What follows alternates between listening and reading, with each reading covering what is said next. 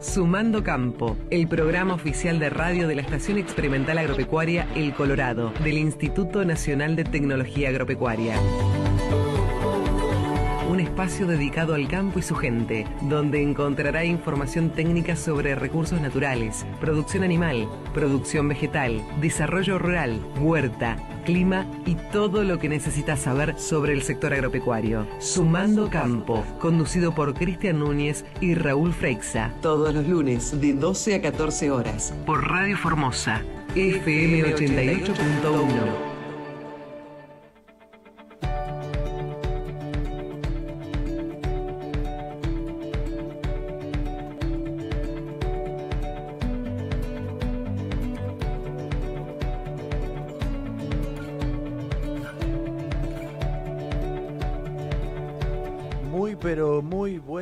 Formosa, buen mediodía de este lunes 24 de octubre.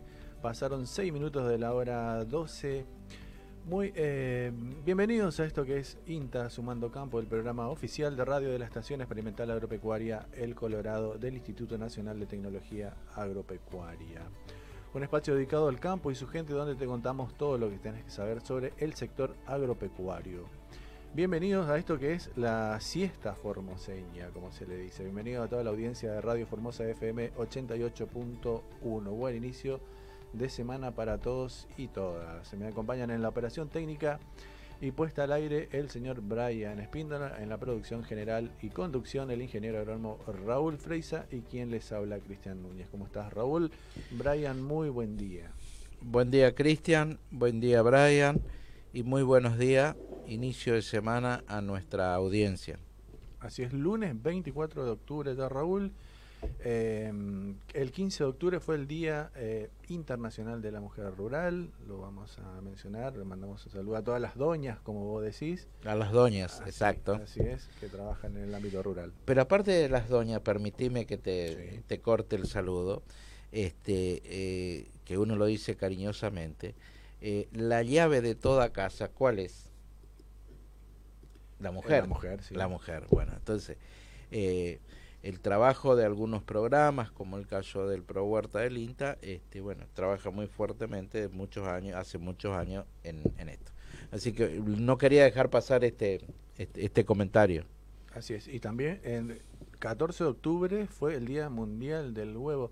Y ya que ya lo está, la gente lo está viendo a través de Facebook eh, Live, lo vamos a presentar a él, el técnico universitario en producción agropecuaria Alejandro de Tela. Bienvenido Alejandro, gracias por haber aceptado nuestra invitación en el día de hoy. Bueno, hola Cristian, hola Raúl. Este, muchas gracias por la visita, así que estaríamos eh, compartiendo el programa con ustedes y hablaremos un poco del tema granja y esas cosas. Así es. Pero antes eh, vamos a tener una entrevista con el doctor Fernando Manera que vamos a hablar sobre eh, los químicos que no solamente son utilizados en el campo, sino también en el hogar. Y con, con, esto de la ley Yolanda Raúl, que, que ahora todo empleado público que trabaja en el Estado debe tener un poco de conocimiento en lo que es la parte ambiental, así que nos viene bien para informarnos, salir un poco del campo y meternos también en el hogar, que es muy importante. Es, es así. Yo creo que el conocimiento y sobre todo en estos, en, en estos productos es bueno este, llevar a la audiencia, al público en general, eh, conocimientos. Y me parece que esta es una de las personas eh, con autoridad en este tema. Así es.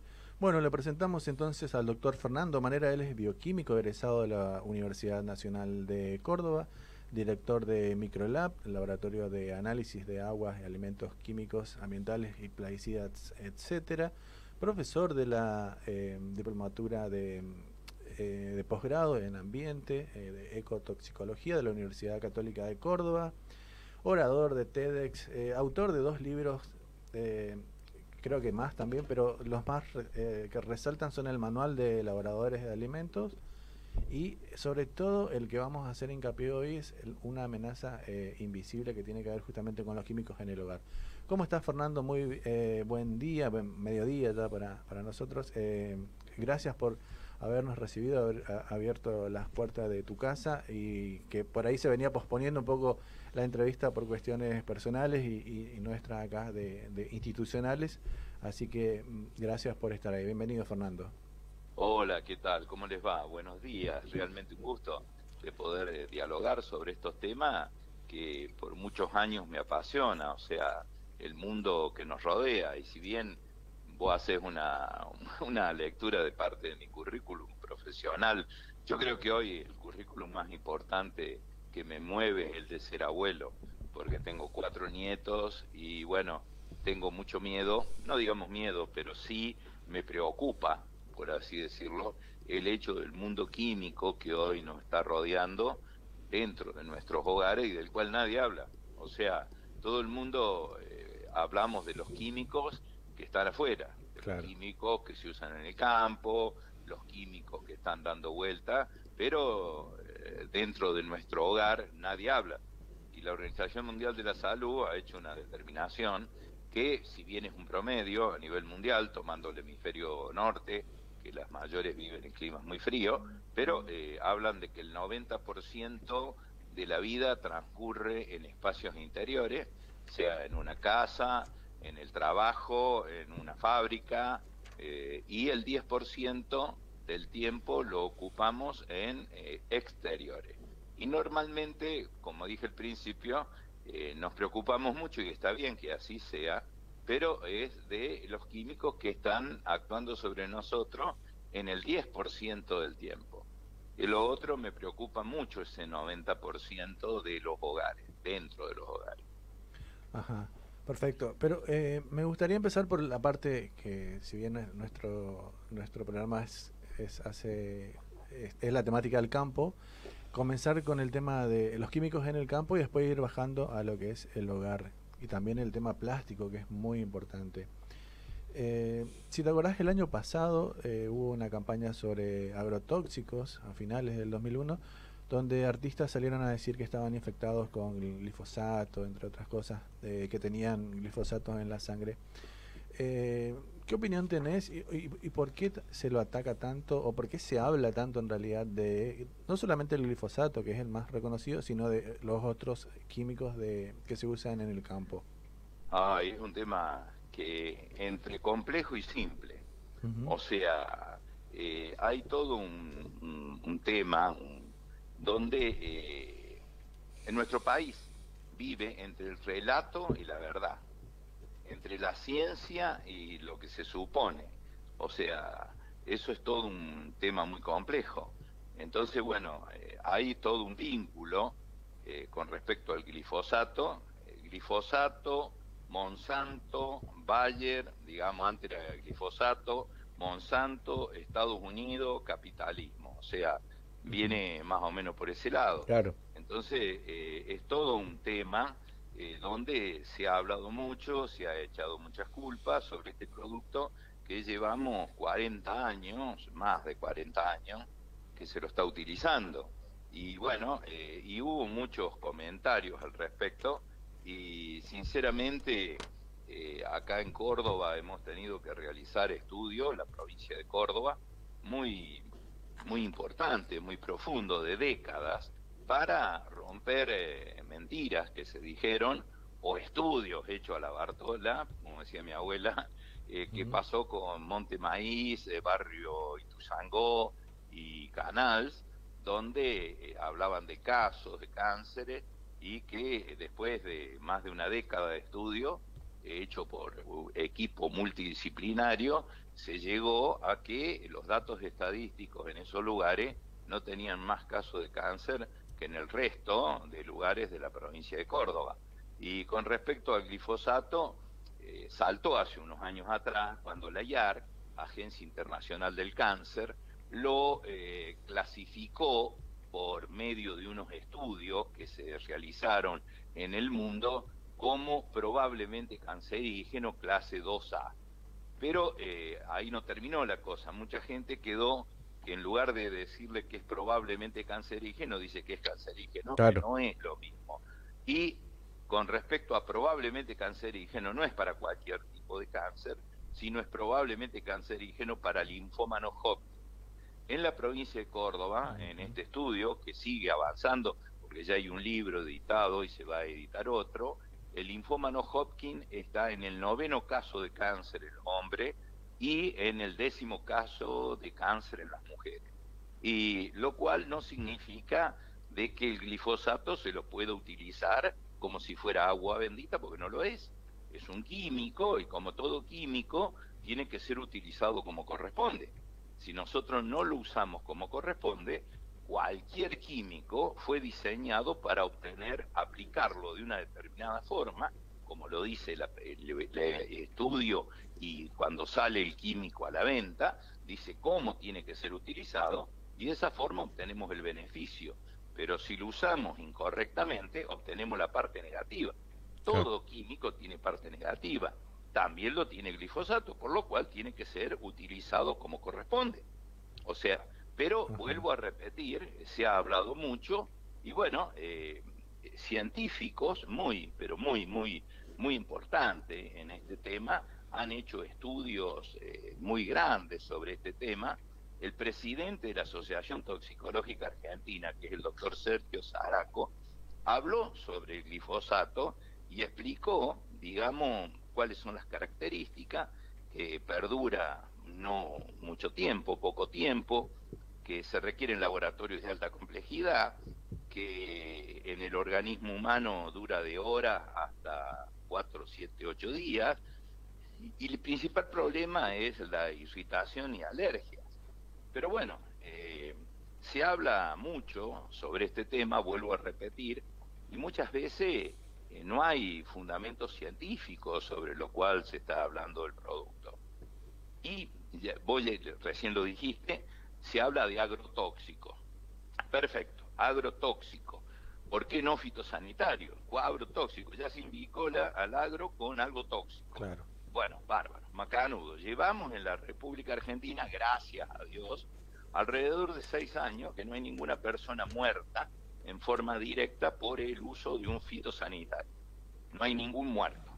Ahora, en la República Argentina, por año no se ponen de acuerdo algunos institutos toxicológicos y los datos estadísticos tenemos que mueren, mueren entre 20.000 y 24.000 personas por año por el uso incorrecto de los químicos que usamos como medicamento.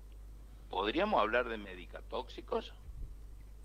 O sea, realmente es como que eh, eh, no, no hay una correlación eh, y conocimiento sobre los químicos que hoy nos están rodeando y los efectos nocivos que tenemos.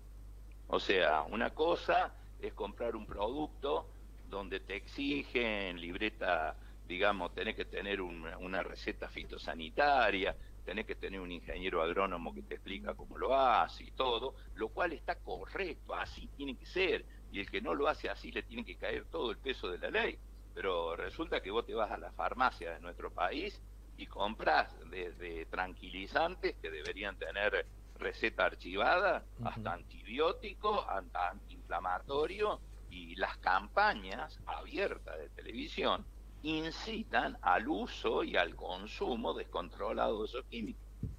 Tal cual. Es así. Eh, buen día, doctor Manera. Le habla el ingeniero Freixa. El... Encantado, ingeniero. un gusto.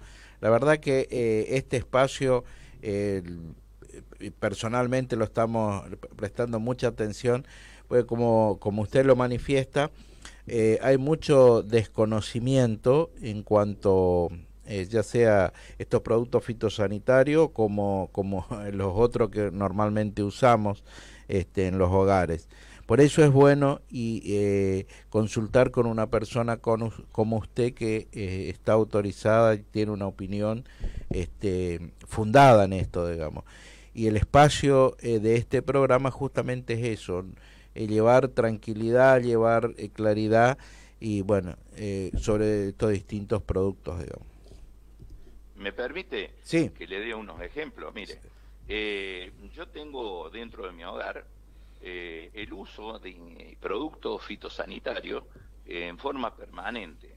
Eh, el RAID, el Fuji y todos los insecticidas, los tarros insecticidas que vienen, eh, la mayoría tienen una combinación de dos o tres piretroides que son productos que se usan en el campo eh, y bueno, y tienen una serie de pautas que se tienen que cumplir, que son eh, las buenas prácticas agrícolas y todo. Esos productos que se lo utiliza tres, cuatro, cinco veces en el año y se lo utiliza allá, en el campo, afuera de mi casa, eh, yo lo utilizo dentro de mi hogar dos o tres veces por día. O sea, y realmente tengo que controlar a las plagas, a los mosquitos, ahora se nos viene el verano, dengue, zika, chiquinguña, todo, y lo tengo que controlar. O sea, no es que yo diga que no lo tengo que usar, lo tengo que usar, pero tengo que educar cómo se tiene que hacer. Yo tengo que agarrar el tarro de insecticida, cierro toda la habitación, dejo la puerta abierta atrás a mi espalda por donde tengo que salir. Agito el tarro de insecticida, que nadie lo habla, explica, porque se divide en capa adentro, lo agito y tiro cuatro o cinco segundos para arriba tiro para arriba, no pinto la habitación con el insecticida, salgo y en la puerta tiro otros cuatro segundos hacia arriba y cierro una hora y media. En la primera media hora el químico difunde en la habitación y en la otra hora el químico sedimenta. Cuando yo abro la puerta el químico no está más en el aire, por lo cual no me ingresa ni por vía respiratoria ni por vía dérmica. Tan difícil la cosa no es, pero vos mirás la televisión y Bayer y, Johnson, que es una empresa de familia, porque se pintan, ¿viste? O sea, de que son familiares, una multinacional que ni Monsanto llega a Johnson. Pero bueno, te pasan una propaganda donde aparece un velociraptor, que es el mosquito que está en una ventana, y la mujer agarra el tarro tipo cowboy de insecticida y por arriba de toda la familia y todo lo tira y están la gente, el perro, los chicos y todo y comiendo encima. Realmente es aberrante la propaganda, tenía que estar prohibido eso. Pero sin embargo incita al uso incorrecto. Yo llevo años explicando esto y claro, yo doy conferencias donde hay 300, 500 personas, pero resulta que esa propaganda llega a millones de personas en un instante y reiterada vez en el día. Claro. Fernando, también hacía, porque yo te seguí mucho antes de realizar esta entrevista, eh, referencias a los piojicidas. Y que vos, vos lograste algo eh, que quiten del mercado un, un químico que lo utilizaban directamente en la cabeza de los chicos. Sí, sí, es verdad. O sea, grande fue la sorpresa mía cuando en el año 2001-2002 comenzaron los médicos de pueblo fumigado para hablar sobre los agrotóxicos y los problemas graves y todo eso. Y bueno, yo cuando entro a investigar me encuentro que un químico, el único que la Agencia Internacional de Cáncer, la IAR, lo clasifica como clase 1, o sea que es cancerígeno, es mutagénico, es productor de un problema grave, por lo cual en la República Argentina hay 12 leyes que prohíben a este químico en el campo agronómico y en el campo veterinario por las consecuencias cancerígenas, entre otras cosas que tiene el producto, que es el lindano, eso está prohibido desde, llevamos ya aproximadamente 30 años, que está prohibido en el campo. Yo la sorpresa mía me llevo, que lo teníamos en toda la farmacia de nuestro país, para al 1% para matar los piojos en la cabeza de los chicos. Presenté un informe al defensor del pueblo de la Nación Argentina que le dio lugar y bueno, afortunadamente en cuatro meses quedó prohibido el producto en toda la República Argentina. A ver, resumiendo un poco, el fitosanitario más grave, con mayores consecuencias, donde 12 leyes lo prohibían, era recetado como el mejor piojicida con la marca Lindan del laboratorio Pablo Casara eh, para despiojar a los chicos, realmente algo aberrante. Tal cual. Sin embargo, estaba. Y eso fue, quedó prohibido en febrero del 2011. Y logré lo mismo que en agosto del 2012 se sacara el malatión o mercaptatión, un fosforado neurotóxico que también estaba prohibido y lo poníamos en la cabeza para matar los piojos.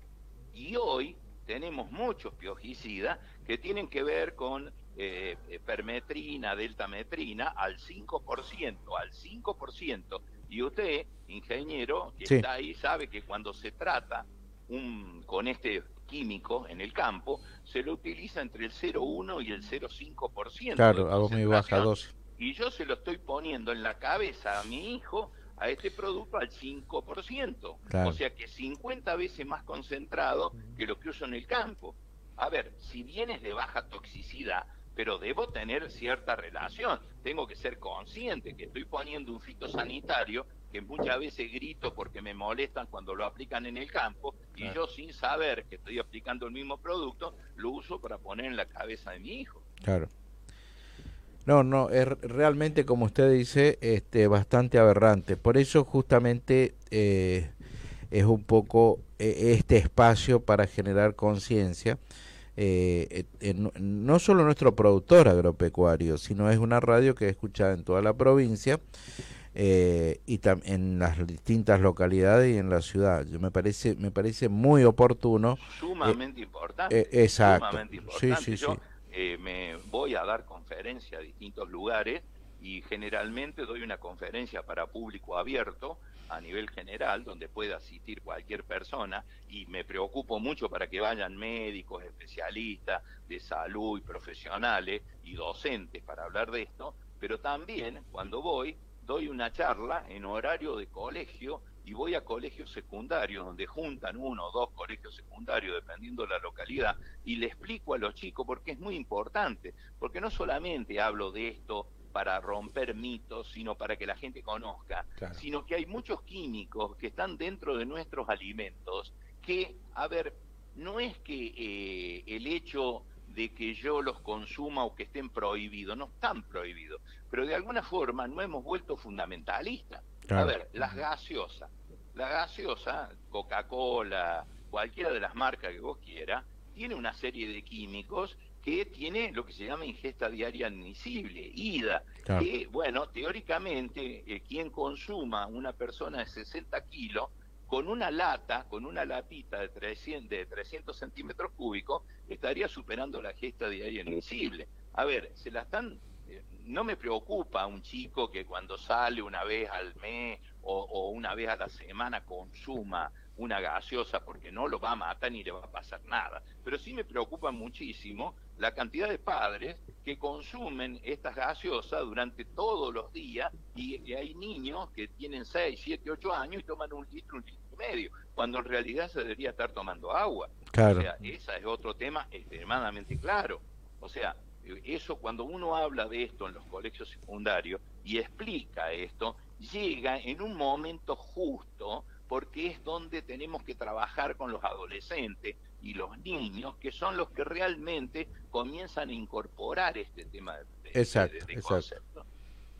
Es así, doctor. Usted sabe que nosotros eh, en extensión, que es un em, es este, eminentemente educativo, no formal hay veces, porque no lo hacemos en un aula ni ni, ni hay este si no lo hacemos hay veces debajo de un árbol con un papelógrafo pero donde más este uno genera conciencia eh, es justamente en, la población que usted manifiesta. Es la, los chicos en, en, la primaria, los chicos en la secundaria, es ahí donde este, eh, debemos hacer hincapié y generar conciencia eh, del, del, del, administrar estos productos y también de la conciencia ambiental, digamos. Seguro, seguro. O sea, nosotros tenemos que tener en cuenta que el principal y primer ambiente que nosotros tenemos es nuestro hogar.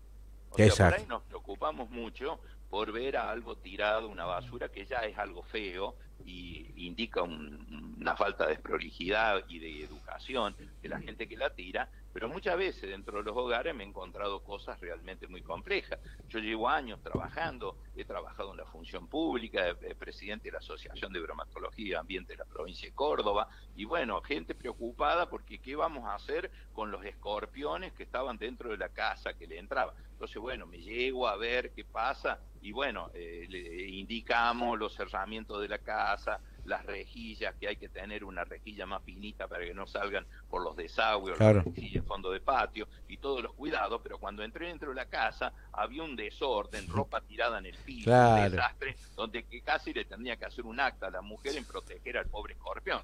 Realmente la falta pero de, la realidad es esa, de orden, entonces, a ver, nos preocupamos mucho cuando vemos el insecto, pero no, no adoptamos las medidas que tenemos que tener porque mientras menos químico utilicemos, porque todos quieren el milagro. O sea, eh, nos pasa, por ejemplo, ahora cuando viene, el, eh, va a venir, o que se nos viene posiblemente en este verano, una nueva crisis de dengue, vamos a tener el problema. Y bueno, y eh, lo interesante de esto es ver cómo agrupaciones o personas que viven eh, gritando, gestionando contra los fitosanitarios, contra llamémoslo agrotóxico, y piden desesperadamente que apliquen agrotóxico para matar los mosquitos que hay en la ciudad y en el pueblo, a tal punto que tengo lugares donde fueron a hablar con el intendente y con aviones fumigaron la ah, ciudad.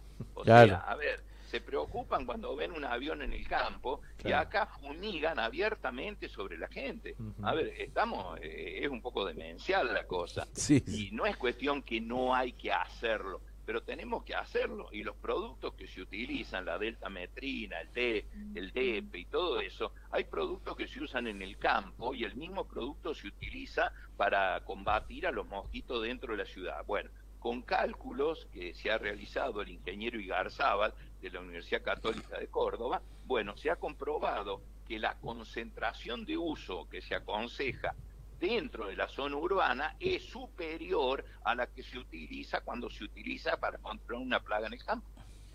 Claro. Fernando. vuelvo a decir, no es que no hay que utilizarlo, pero hay que saber qué es lo que estamos haciendo. La gente se tiene que retirar, no tiene que estar en el momento que se hace ese tipo de aplicación. Aparte, el desconocimiento total. Hay veces que me llego, he entrado a la ciudad de Córdoba, para dar un ejemplo, y veo una camioneta que va tirando un humito que va saliendo de atrás y son las dos y media, una de la tarde y está dando vuelta. No va a encontrar una Aedes aegypti volando a esa hora por casualidad. Son mosquitos que están a primera hora de la mañana y a última hora.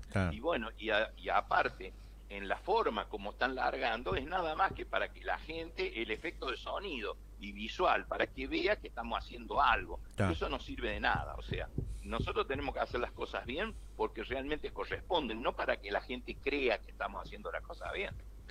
Fernando, por ahí, para, volviendo al tema de medicamentos de venta libre, como el ibuprofeno, óvulos, ahora salen como para la, sobre todo para las zonas íntimas de las mujeres, como una espuma o algo, sí, para esta zona delicada. Eh, ¿qué, opinión tenés y qué consejo le damos a las mujeres? realmente delirante que, que ningún colegio médico haya salido a plantear el problema y que el Estado permita una propaganda de una niña muy mona que aparece en televisión y dice que si te molesta o pica ahí abajo, que te apliques un óvulo o una crema porque de esa forma vamos a controlar los hombres.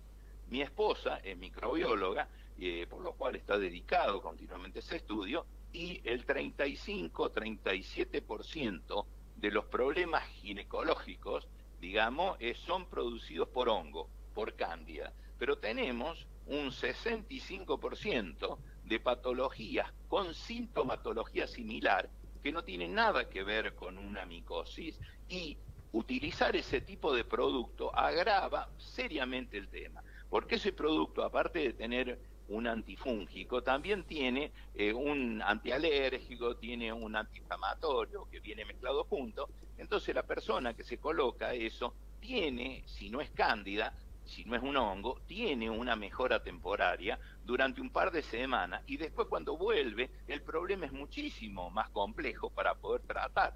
Y en muchos casos tenemos bacterias de todo tipo, tenemos desde sífilis, gonorrea, eh, muchísimo eh, tricomona y algunos tipos de, de bacterias que pueden llegar a traer hasta la esterilidad de la persona.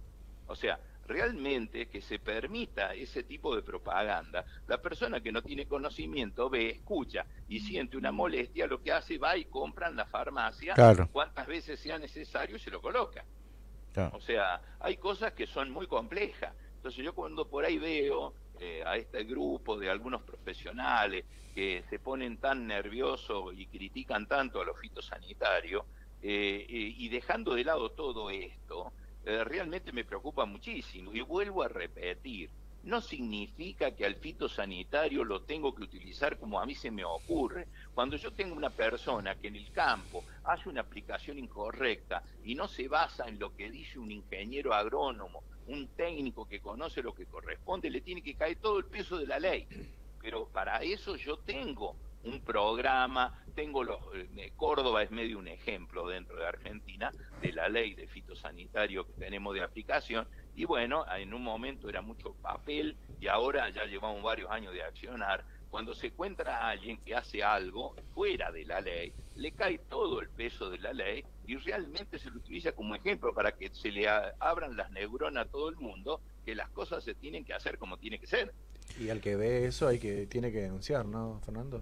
Seguro, o sea, y eh, tenemos teléfono y la, mayoría de los municipios de Córdoba tienen ya un ingeniero agrónomo, tienen inspectores donde se entrega la receta fitosanitaria 24 horas antes y en el momento que se va a hacer la aplicación, si bien eh, cuando aparece una plaga todo el mundo está aplicando, entonces por ahí no se llega a ir a verlos a todos, pero sí a una parte importante, hay dos inspectores en Colonia Carolla que salen con sus motos a ir a verificar, certificar de que realmente eh, lo que se está utilizando sea lo que figura, pero generalmente cuando llega ya la máquina está trabajando, pero por lo menos está controlando el viento con un dinamómetro, las características y eso. Y a raíz del costo, porque es muy caro, cada tanto se toma una muestra del tanque de la máquina, se manda a analizar a un laboratorio serio que diga qué tipo de producto y en qué porcentaje se está utilizando, porque eso se compara con lo que eh, figura en la receta fitosanitaria. Si coincide, perfecto, porque tenemos algunos casos de que tienen la receta fitosanitaria y después por su cuenta le agrega otra cosa adentro, donde el ingeniero agrónomo que firmó la receta no tiene nada que ver. Claro. dijo, es como un médico que te dijo que te tenías que tomar un antibiótico eh, cada 12 horas y vos te tomás, compraste otro antibiótico más y tomás dos antibióticos. Entonces, ¿qué culpa tiene el médico que te recetó el primero? No, eh, eh, es, es, de esa forma.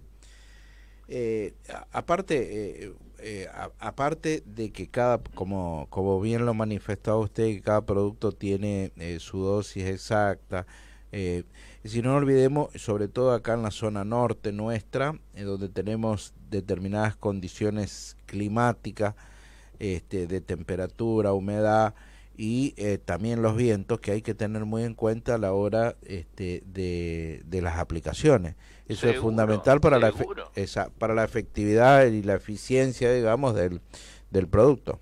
Claro, a ver, no solamente para hacer las cosas bien y no afectar a un tercero que no tiene nada que ver, sino para no hacer gárgara boca abajo, como decía mi abuela.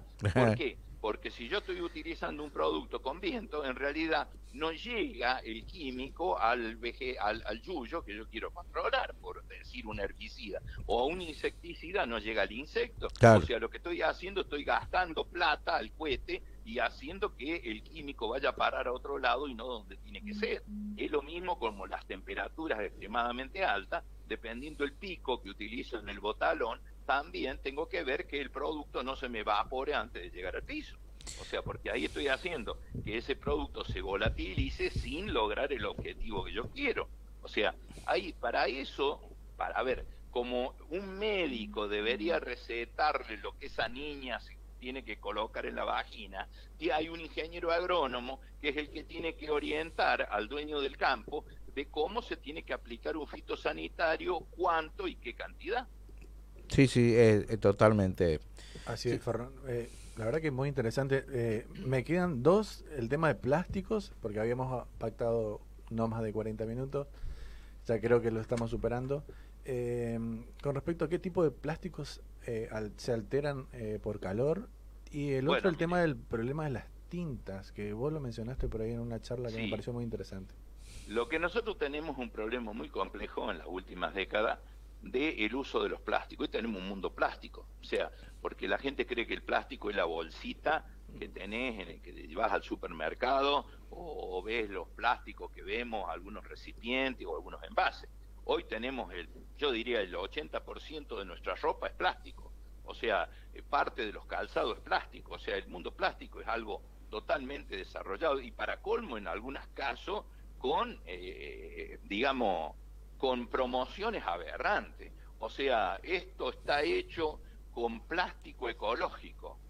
No hay más, con cuero ecológico, quiero decir. El cuero ecológico es la estupidez más grande que puede haber, porque el cuero ecológico es un plástico y demora entre 400 y 500 años en el ambiente para degradarse. Mientras que un cuero convencional, un asiento de cuero, una campera de cuero, en dos o tres meses desaparece del ambiente cuando la, la, descartas. O sea, bueno, hay un tema muy serio. Con respecto a los plásticos, eh, vamos a donde está, mm, digamos, los plásticos, hay algunos de ellos que aportan dos químicos, que son el bifenol A y los estalatos. El bifenol A y los estalatos forman parte de prácticamente la mayoría de los plásticos, algunos no. Entonces están identificados con un número que tiene que tener debajo cada recipiente, dentro de un triángulo, hay un número que va del número 1 al número 7. Si no tiene el triángulo y el número, se lo tiene que considerar como de riesgo. Entonces, los plásticos que menos problema ocasionan son los que tienen el número 1 y el número 2, el número 4 y el número 5. Pero los que tienen debajo el número 3, el número 6 y 7 son de peligro. Y lo que vos decías recién, bueno, al calentar eh, un, alimento dentro de un plástico, sea dentro de un microondas, baño María o donde vos quieras, si vos lo calentas dentro de un plástico, estos químicos que forman parte de la pared del plástico, pero son extremadamente volátiles, por lo cual cuando yo caliento favorezco el paso del químico del recipiente al contenido. El ejemplo más claro y de mayor riesgo es cuando tengo la mamadera de PVC, de, PVC y esa mamadera agarro y tengo la leche preparada al bebé por cuando se despierta a las 2, las 3 de la mañana y la tengo en la heladera, la llevo, se levanta uno de los padres, la pone en el microondas o en baño María y la calienta. Ahí es donde le estoy haciendo un aporte de esos químicos, que es un problema extremadamente serio, porque estos químicos hoy se lo vincula con muchísimas patologías, patología extremadamente seria. O sea, eh, eh, es increíble cómo de, tiene que ver desde, a ver, eh, ¿cómo decirte? Desde cánceres, o sea, cánceres de testículos, cáncer de distintos tipos de, enfermedades, con endometriosis, que es otro tema complejo, con obesidad, con diabetes, o sea, diabetes tipo 2, o sea, realmente es un tema muy, muy complejo, o sea, porque son químicos esto que alteran las hormonas, mejor dicho, no las alteran, se comportan como hormona o sea, sin ser hormona, digamos, actúan como hormona, actúan como estrógeno o como andrógeno. Los estrógenos son hormonas femeninas y los andrógenos son hormonas masculinas. Bueno, al actuar como hormonas, provocan una alteración realmente muy, muy seria que no es que se observe en el momento, porque esto afecta más a la mujer embarazada, porque tiene el feto en desarrollo, que estos químicos llegan al feto, al niño recién nacido, al bebé y en la primera infancia. Pero estas patologías no se observan en el momento, un año después, dos años. Esta patología puede, aumenta el riesgo, no es que todo el mundo vaya a padecer esta enfermedad, sino que aumenta el riesgo de que favorezca este tipo de patología, a lo mejor cuando la persona tiene 40, 30 años. O sea que estamos hablando de un tema muy serio.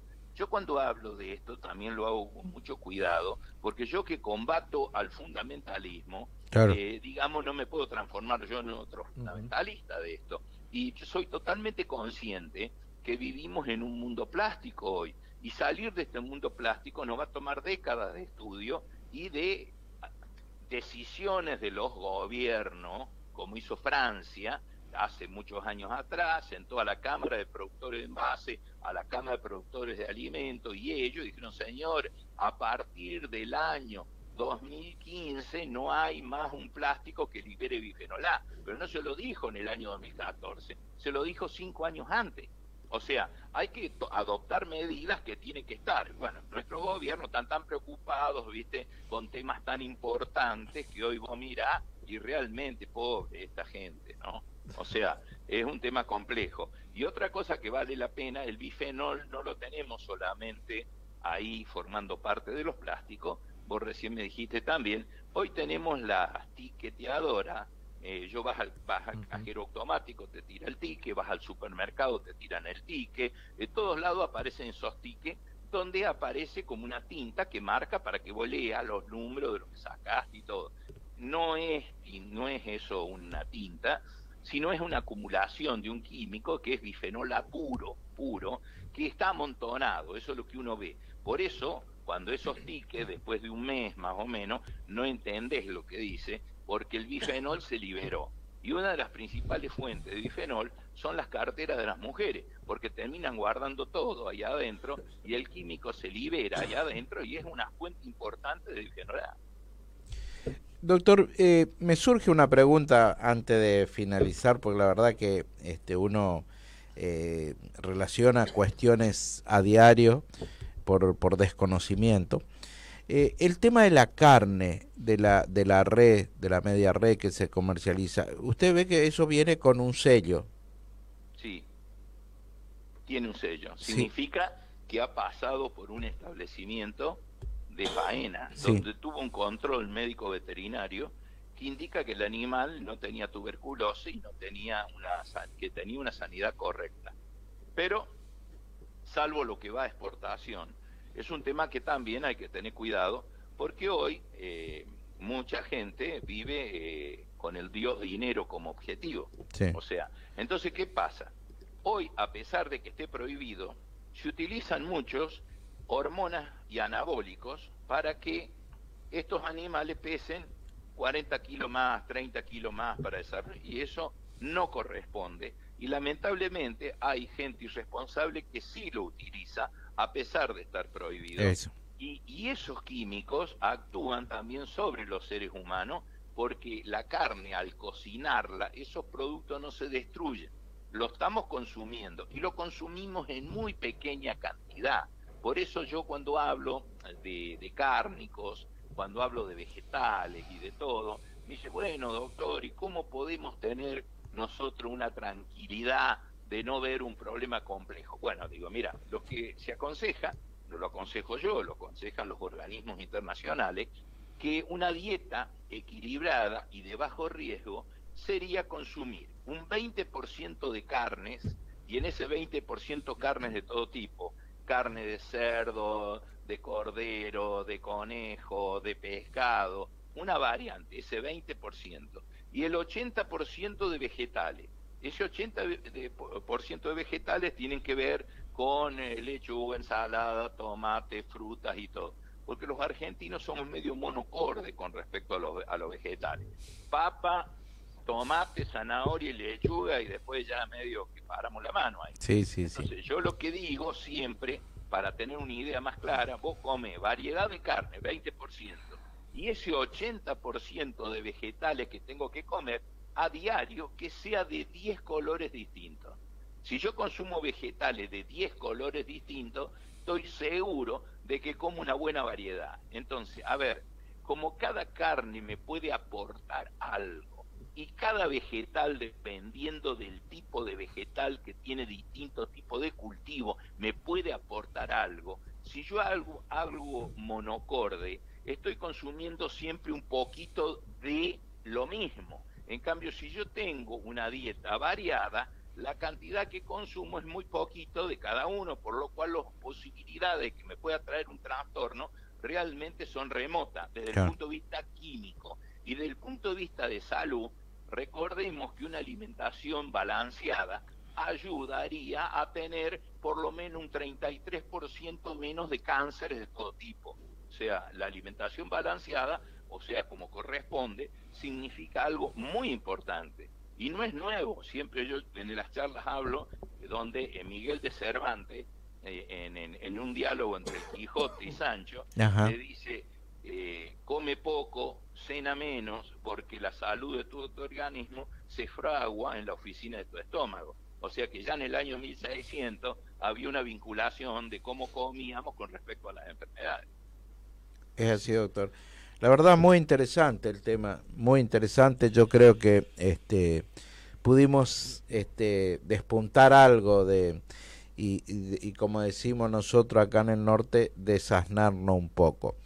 Así, que tenemos que hacer... no va a faltar oportunidad que alguna gente se comunique conmigo y pueda llegarme a porque he ido mucho a lugares como el Chaco reiteradas veces, a Santiago del Estero, a Santa Fe Norte, a la provincia de Buenos Aires, o sea, en muchos lugares he ido a dar charlas y conferencias que son dos horas y lo importante de esas charlas y conferencias, por eso insisto que vayan médicos, que vayan ingenieros agrónomos, que vaya todo el público. Cuando yo termino de dar la charla, quedo a disposición para responder todas las preguntas que me quieran hacer, que la gente no se quede con ninguna duda, porque yo me quedo en las charlas para explicarles a ellos bien las cosas como tienen que ser. A eso iba justo a preguntarle a Raúl si podemos hacer la gestión para traerlo a Fernando eh, a Formosa.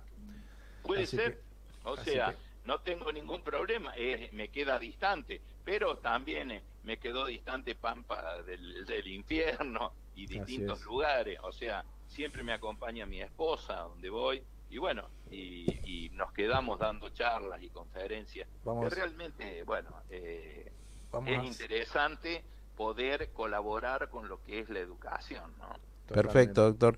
Eh, sí, desde el INTA este, y desde este espacio radial seguro que habrá instituciones como la nuestra y demás este, o instituciones, ya sea pública o privada, que este, eh, esto contribuye a generar conciencia. Así que de mi parte, doctor, muchísimas gracias. Y compartimos nieto cordobeses. Eh, ah, no me diga. Sí.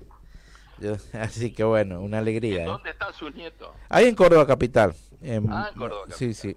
Cerquita donde estoy yo. Ana María Hanner, 1481, dice mi, nieto. así que ahí. Cuando se pierde ya sabe la dirección. Sí. bueno, nudo, muchas gracias. Doctor Fernando Manera, muchísimas gracias. No le quitamos más tiempo, nos extendimos un poquito. Eh, un placer, realmente aprendimos muchísimo en esta entrevista. Y bueno, nos quedamos, nos comprometemos para ver si lo podemos traer al doctor. Eh, eh, lo hacemos público el compromiso de hacer la gestión, doctor. Muy bien, ha sido un gusto dialogar con ustedes. No, al contrario. lo más importante es la gente que nos está escuchando. Ese es, lo importante. Tenemos que llegar a la gente pues, para educar. Yo siempre eh, en las conferencias y todo termino muchas veces en los textos que publico, pongo educar, educar, educar. Porque la educación es lo que realmente salva vidas. Siempre tengo una cita de Hackett que dice que si la gente se está cayendo continuamente en un precipicio es más humano y más barato colocar una valla en el borde que construir un hospital en el fondo. Y hoy en la sociedad que vivimos la valla en el borde es la educación. La educación nos va a permitir hacer menos problemas con lo fitosanitario, ni vamos a comprar eh, medicamentos incorrectos, y nos va a evitar enfermedades de transmisión sexual, embarazo no deseado, conducciones incorrectas, etcétera, etcétera. Muchísimas gracias, doctor. Eh, ha sido un gusto. El gusto es nuestro, doctor. Muy agradecido. Muy bien. Perfecto, que tengan una buena semana. Igualmente. Lo mismo para usted. Pasamos entonces el doctor Fernando Manera, bioquímico y profesor de la Universidad de Córdoba, donde aprendimos un montón de cosas, Raúl, eh, Alejandro, eh, con respecto a lo que es los químicos, no solamente en el campo, sino también en el hogar. Realmente muy interesante y uno debe admitir, y yo personalmente admito, eh, eh, mucho desconocimiento en esto. Es decir, eh, fíjense que dejó claro que no, no el uso de, de, los insecticidas domiciliarios, sino en, en cómo lo, lo usamos. Claro, el buen uso. exacto, el buen uso. Me parece que es bueno y como eso dio muchísimos ejemplos, sería bueno en un momento este, poder contar con él es decir, eh, poder escuchar su conferencia, ya que nosotros, eh, decíamos, somos extensionistas, hacemos educación no formal, este, con un montón, tanto de productores como este, en, en la zona periférica, eh, los periurbanos, trabajamos con población, así que estos conocimientos este, vendrían bien para poder aplicarlos. Si, me permiten un, un dato, por ejemplo, en, cuando se aplica un producto eh, veterinario en los animales o en este caso las aves, siempre hay que leer los días de restricción para el consumo, ya sea del huevo, ya sea de las aves, ya sea de la carne, ¿sí?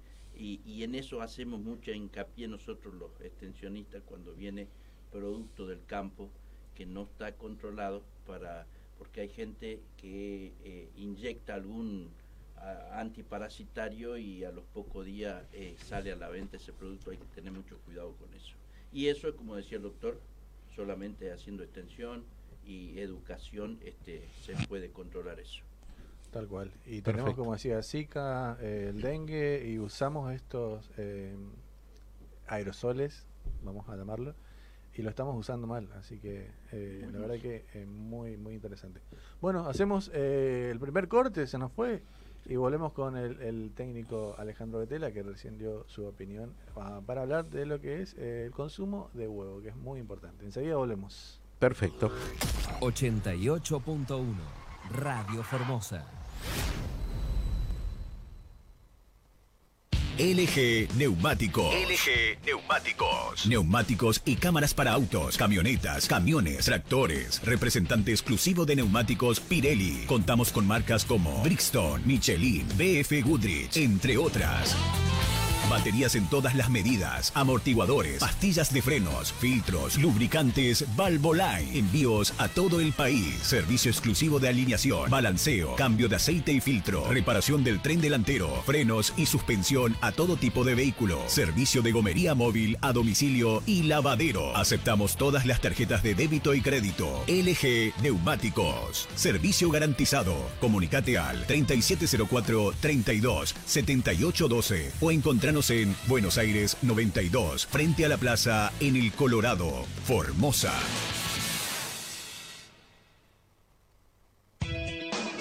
Eureka Librería. Todo para la escuela, comercio, oficina. Fotocopias, impresiones, plastificados, apuntes universitarios, insumos de informática. Se reciben listas escolares, comerciales, plataforma web para generación de factura electrónica móvil, consultas por envíos a domicilio. Eureka Librería, Avenida Néstor Kirchner 4665. Comunicate por WhatsApp al 374 599101 en Facebook Eureka Librería y en Instagram arroba Eureka Librería.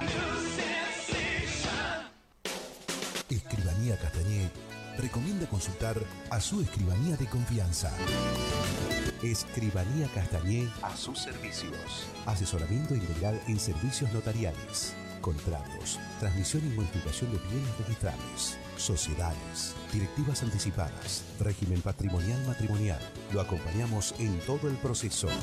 Escribanía Castañé, prestigio, seriedad, confidencialidad. San Martín 251. Teléfono. 370 44 57 15 www.escribaniacastañé.com.ar ve corta UF lo que pensás cuando te toca prestarle plata a tu amigo por quinta vez consecutiva. Ahora con la billetera Onda podés recibir y enviar dinero desde y hacia cualquier billetera o cuenta de banco, sin ningún costo adicional. Descarga Onda y hace todo desde tu celular. Conoce más en bancoformosa.com.ar. UCASAL, una universidad con más de 50 años de experiencia y con más de 100 sedes en todo el país y más de 30.000 egresados universitarios. Vos también podés estudiar en UCASAL. Construí tu historia. Sigma Construcciones, Corralón, materiales para la construcción, ferretería, pinturas, sanitarios, electricidad. Sigma Construcciones, Avenida Néstor Kirchner 4810 o Paraguay 4206. Pedidos al WhatsApp 374 274389. Búsquenos en Instagram como Sigma Construcciones. Sigma Construcciones. Por sus bajos precios y su esmerada atención. Por sus grandes ofertas, somos el mejor. Almacén Supermercado Vilca, distribuidora mayorista minorista Date el gusto de compartir. Milka lo hace posible. Por sus bajos precios y su esmerada atención. Te adelanto por qué cobrar tu sueldo en Galicia te conviene. Porque puedes pedir un adelanto de sueldo todos los meses a tasa cero por un año. no te digo que te conviene. Empezá a cobrar tu sueldo en Galicia y llévate hasta 36 mil pesos en tu nueva tarjeta de crédito o pedí adelanto de sueldo a tasa cero durante un año. CFT, ATN, AIT, a 0%, adelanto de sueldo a tasa 0% por 12 meses, válido hasta el 31 del 12 de 2021, otorgamiento de tarjeta de crédito vigente hasta el 30 del 9 de 2021, vigencia y condiciones en banco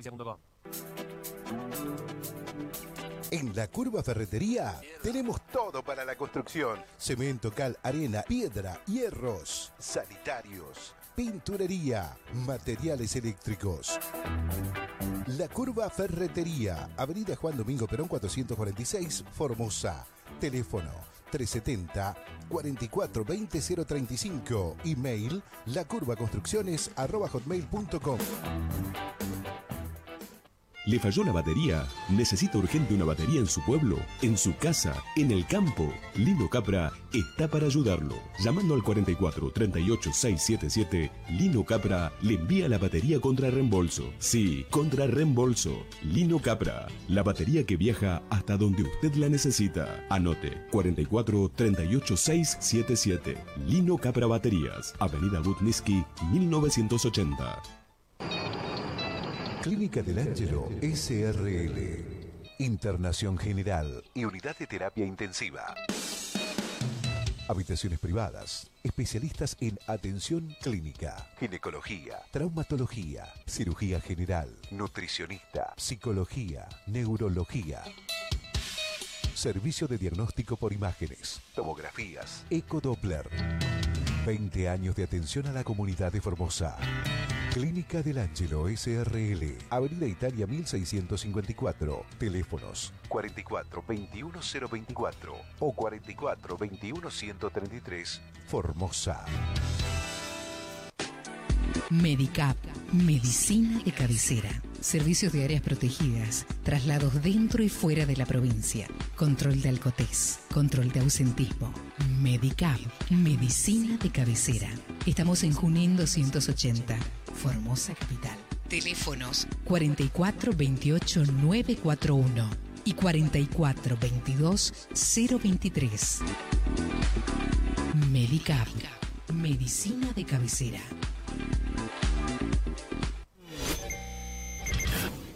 ...88.1... Radio Formosa... ...la que te informa...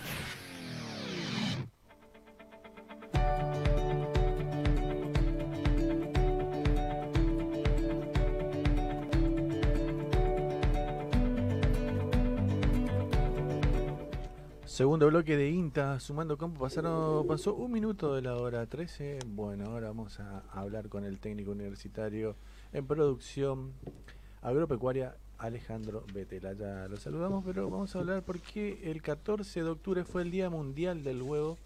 Este día se estableció en Viena en el año 1996 cuando se decidió celebrar eh, el poder del huevo a través de eh, todos los segundos viernes de octubre de cada año.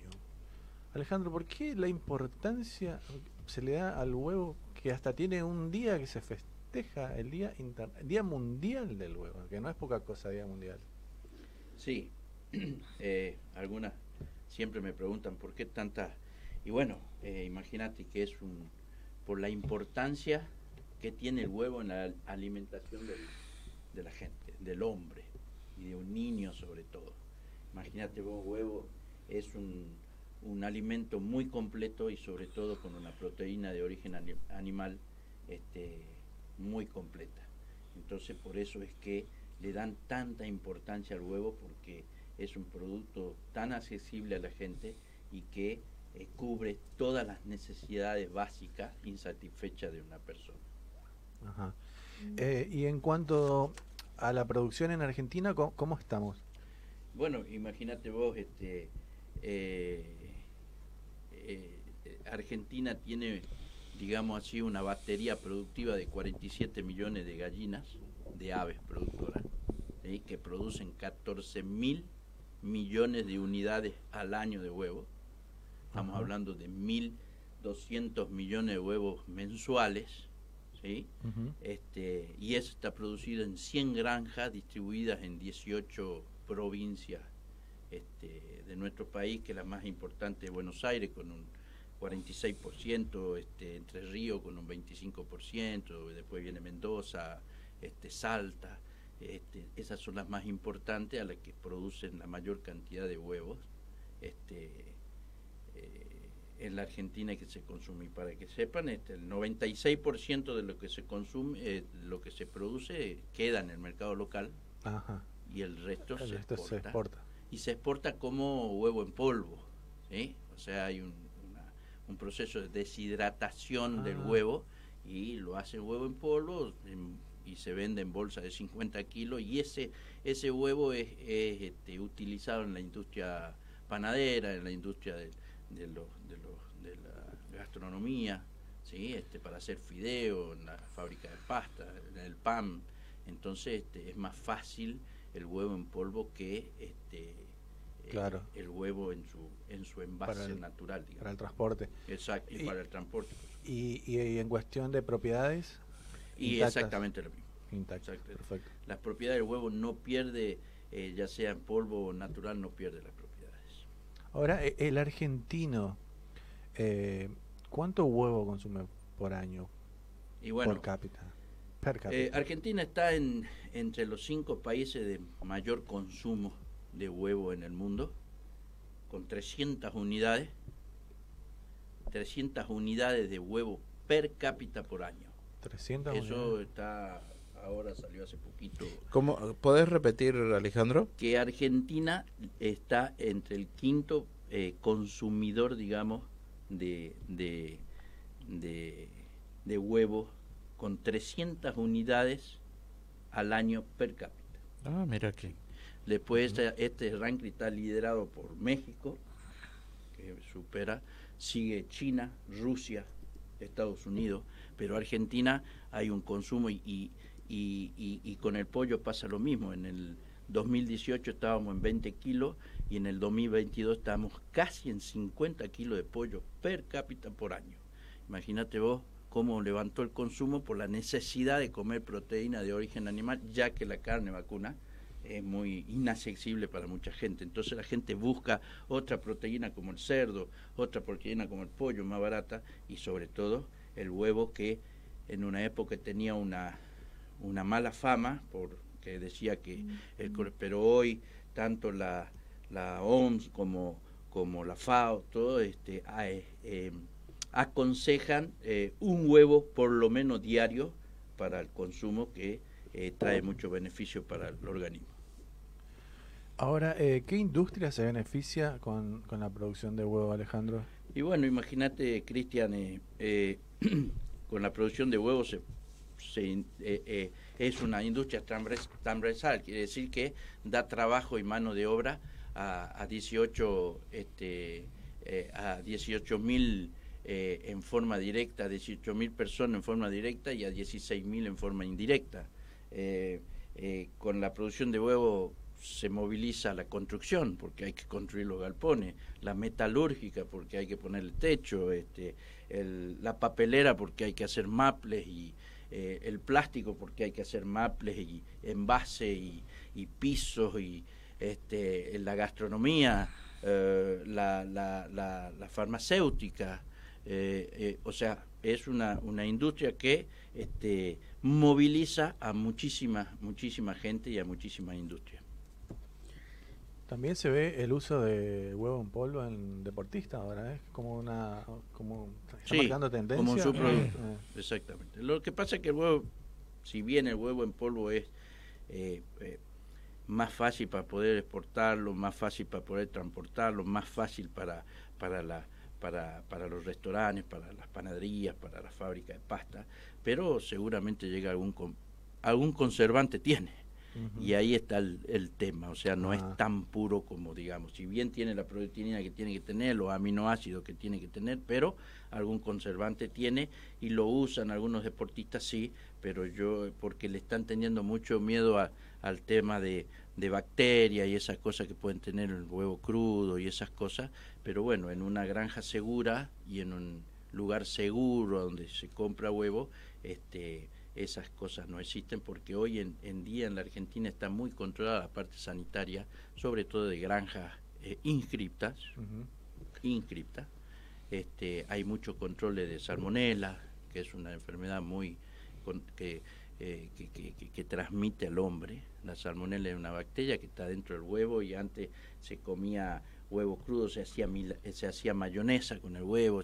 Bueno, hoy hay que tener mucho cuidado de a dónde proviene el huevo porque podemos llegar a tener problemas. Entonces, este, digo las, las granjas, este, eh, las granjas inscriptas, porque hay mucha gente que se dedica a la venta de huevos, huevo casero, eh, que no está mal, pero le aconsejaría a la gente que todo esos huevos de dudosa procedencia eh, sea consumido cocinado. Cocinado. Porque O sea, todavía... ustedes saben que to- claro, saben que todas las bacterias son termolábil, que a 70 grados se, se desactivan, entonces huevo duro.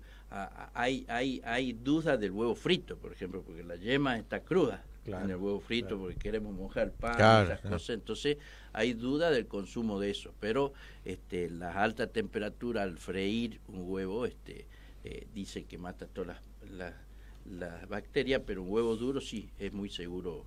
Está bueno aclarar eso todavía porque hay gente que consume, sobre todo los que van al gimnasio, eh, claras o el huevo sí, completo. Sí, sí, sí, eso hay que tener muchísimo cuidado muchísimo cuidado. Había gente que le hace un agujerito así, se manda el huevo crudo.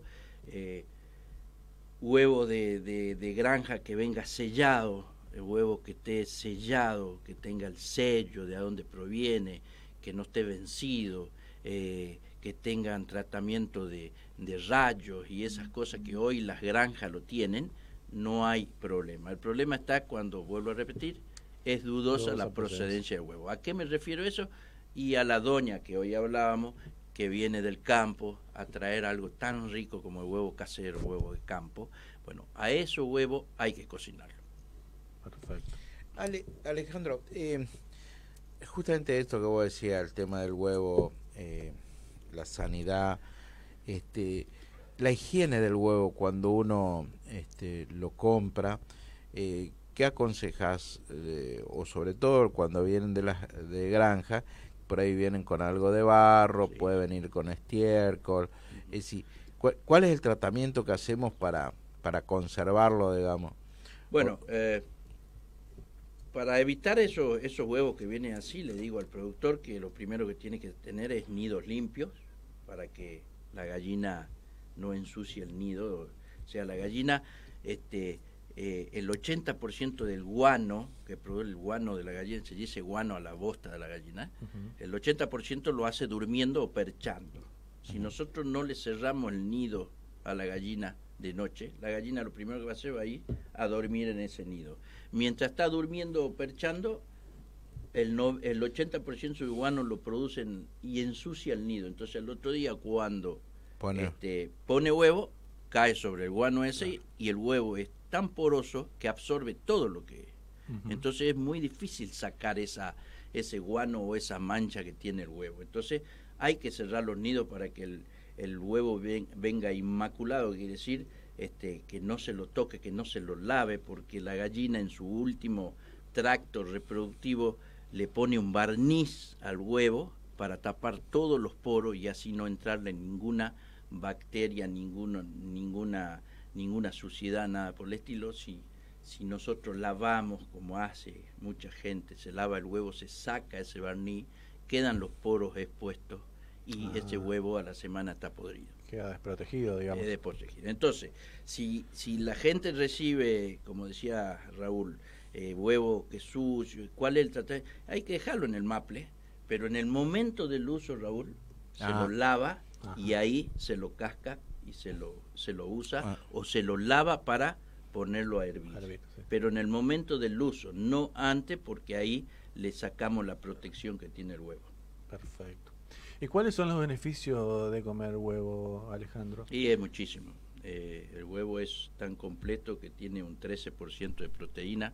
Tengo un folleto acá que dice es nutritivo, sabroso, accesible, sano, seguro. ¿Por qué es nutritivo? Por tiene composición, imagínate, tiene un 13% de proteína. De esa proteína la tiene tanto la yema como la clara. Pero ¿qué pasa? La yema no aconsejan a los gorditos como nosotros comerlo porque el, la mayor cantidad de, proteína la tiene la yema y la clara tiene este, un 15% de proteína, pero este, no es tan grasosa como la... O sea que el huevo tiene eh, proteína, ya sea la clara como, el, como, como la yema. Eh, aparte tiene muchas vitaminas, B12, B6, B1, vitamina, menos vitamina C, ¿sí? que tiene el citro, el huevo tiene todo tipo de vitaminas, y algo muy importante que tiene los aminoácidos necesarios que necesita el organismo, los 11 aminoácidos, ella tiene, el huevo tiene 9 aminoácidos esenciales para este, que el hombre necesita para sintetizar la proteína y, poder consumirla. ¿Y cuál es la ingesta diaria que recomendarías vos para que una persona Bueno, yo no, no, no, no, no recomiendo nada, pero es lo que dice la, la OMS o lo que dice la FAO y eso que eh, eh, eh, antes se decía que con tres huevos por semana estaba bien, porque esto- pero últimamente estudios eh, eh, eh, llegaron a la conclusión que este, eh, con un huevo diario, consumo de un huevo hasta dos huevos diarios, este, eh, se puede hacer tranquilamente porque el huevo eh, le- dice que levanta el colesterol, pero el colesterol bueno, no el Ah. malo. ¿sí? Ah, hay un mito de eso, Exactamente, hay un mito que levanta mucho colesterol. No, pero se llegó a la conclusión que este eh, aumenta el colesterol bueno en la sangre y no el malo, este, y después por todos los beneficios que tiene. Hoy un niño comiendo un huevo duro o un huevo poché, como le dicen, o, huevo por día, eh, tiene todas las, las necesidades básicas satisfechas, seguramente. O sea, eh, eh, esas costumbres este, que uno eh, por ahí ve en los, en los, en los hoteles o en casa familia, sobre todo este, en, el extranjero, donde este, se consume un huevo, ya sea revuelto o de cualquier otra forma, más fruta, más este, un desayuno, eh, estamos hablando de, de, de- en- eh, esas costumbres son buenas y son Sí, sanas, entonces. Fuera de la panceta. No, no, claro. sí, que- que, es huevo revuelto con panceta, pero el huevo revuelto. El, el, el huevo frito no, no, no es malo, el que es malo es el aceite a donde lo cocinamos. Ahí Claro, eso es lo malo. claro. Ese es el colesterol, este, eh, como dice el huevo, tiene eh, el aceite te produce el colesterol. Entonces eso es el malo. Entonces lo podés hacer con agua, lo pueden hacer este, también frito, se puede comer, no te vas a comer como... Yo me acuerdo, mi papá venía al campo y se comía seis huevos fritos a las 10 de la mañana. Eso es malísimo. Eso sí es malo. Hoy se sabe que eso es malo. Pero comerte un huevo frito a la mañana, como decís vos, con el desayuno, como hacen en el extranjero, que hoy está muy en boga eso. Sí, sí, no, el huevo revuelto. todo, Sí, sí, sí. de mezcla de fruta, de todo proteína, todo proteína, minerales, es un desayuno muy bueno y hay que saber, hay que aprender a comer. ¿sí? Hay que tomar un desayuno. El alimento más importante del día es el desayuno.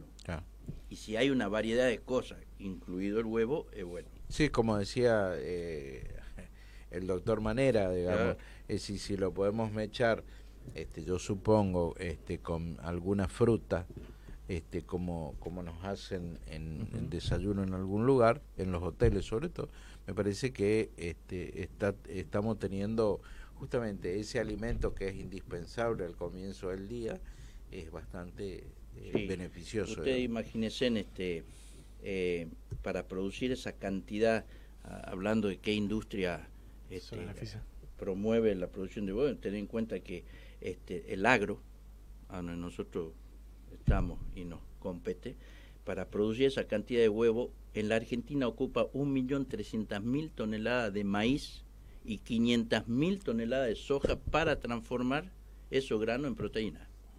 O sea, para hacer alimento balanceado. O sea, imagínate la importancia que es el huevo en la producción argentina.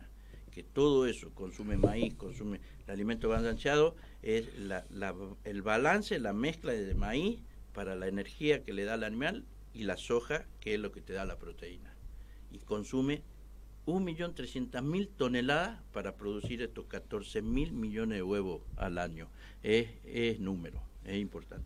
Por eso es que tiene el huevo, tiene el, el día del huevo, Claro. por todas estas cosas. Eh, Alejandro, además de ser nutritivo, además de ser beneficioso este, para la alimentación, por lo, ju- justamente por lo que vos comentás, por los nutrientes, eh, entremos un poquitito a la parte de comercialización del huevo. Sí. Eh, normalmente uno va a un, a un comercio este y el, la costumbre popular es vos ves un huevo blanco ves un huevo este de color inclusive el huevo azul. Es decir uno por ahí prefiere el, el huevo este, de color o bien el de color azul.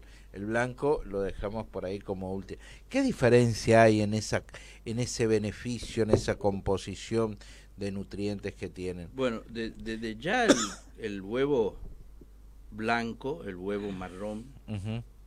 Y el huevo celeste azulado, Sí, eh, adentro es exactamente lo mismo.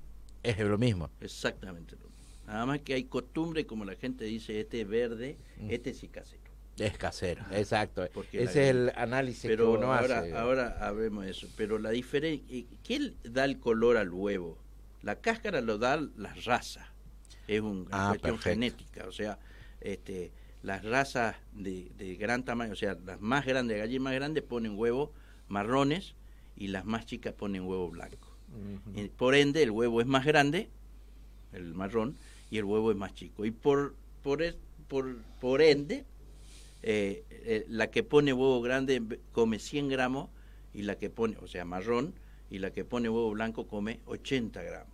¿Por qué? Porque el animal es más chico y necesita menos alimento. Entonces, ustedes imagínense esa, esa disminución del consumo de alimento en miles de gallinas Es es un ahorro bárbaro. Por eso, el 98% de huevo que entra a Formosa, en este caso, es blanco. Claro. Porque la gallina, como está caro todo, y el alimento balanceado, la gallina que pone ese huevo blanco consume menos alimento que la gallina de huevo marrón. Y la gallina de huevo azules, que dicen ustedes, es una raza que se llama araucana, que son las razas que tiene la familia que se la distingue porque tiene un pompón en la cabeza, así un- una coronita en la cabeza. Esas son eh, gallinas que ponen este huevo eh, Azules. eh, huevo azules porque en vez de ponerle bilirrubina como decimos sí o eh, le pone verdina se llama por eso es que hace la cáscara en la etapa de calcificación es una, una verdina un líquido que larga ella por eso la cáscara sale de ese color el otro día este productores muy preocupados que la gallina le ponía huevo manchado de negro y que no se lo sacaba con nada y estaban preocupados si era una enfermedad y no es porque la gallina consume mora Claro. mora negra y en su en su eh, que es un, un- un- una fruta de muy alta proteína y la gallina lo consume y en su mezcla donde for- eh, donde forma la cáscara en la calcificación se mezcla el líquido negro ese y le salía la pero adentro el huevo estaba intacto. O sea que este la- el color de la cáscara depende de la raza de la gallina. Ale, yo te quiero hacer otra pregunta, me pongo de este lado de, del mostrador, como decimos en criollo, Dale. este del lado de... A donde de- está de- el cliente. de Donde está el cliente, donde está la gente común. Sí. Y dice, este, la gallina pone dos, dos huevos por día, hay alguno. ¿Cómo es eso? ¿Es cierto? ¿Es verdad? Eh, si, ¿cómo, cómo es el ciclo del huevo? Este, y después tengo otra pregunta también. Bueno, eh, la gallina no pone todos los días huevo. La gallina pone día por medio este, y depende de la alimentación, depende de muchos factores. La gallina va a poner eh, huevo parejo si tiene las condiciones necesarias como alimento, 100 gramos por día de alimento balanceado, este, 14 horas de luz, ya sea de, de un foco así o del sol, y agua limpia, clara y potable.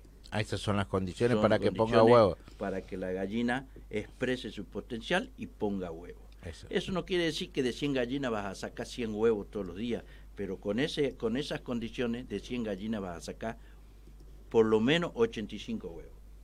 ¿Sí? Que es un potencial. un O, porcentaje- sea, 14 horas de luz, 100 gramos de alimento balanceado.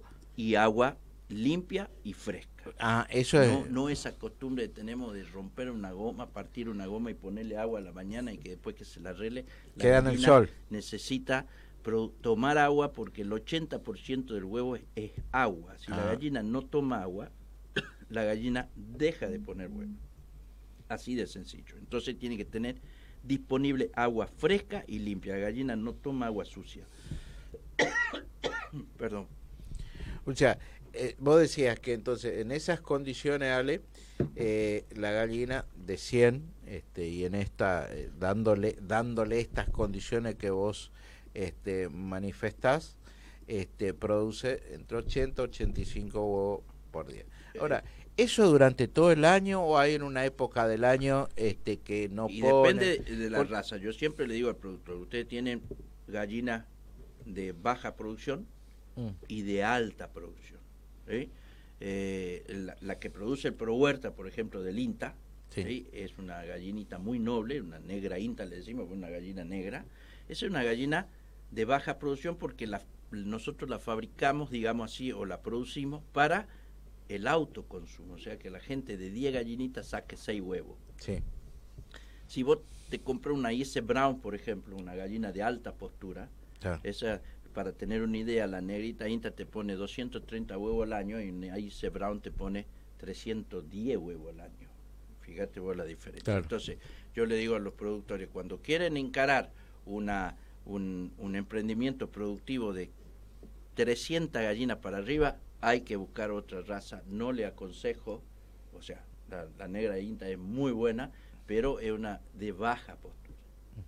Imagínense eh, la diferencia que hay una Ice Brown de una negra Inta, son casi, casi, casi, estamos hablando de 100 huevos por día, por año de diferencia. Y en 500 gallinas es mucho huevo.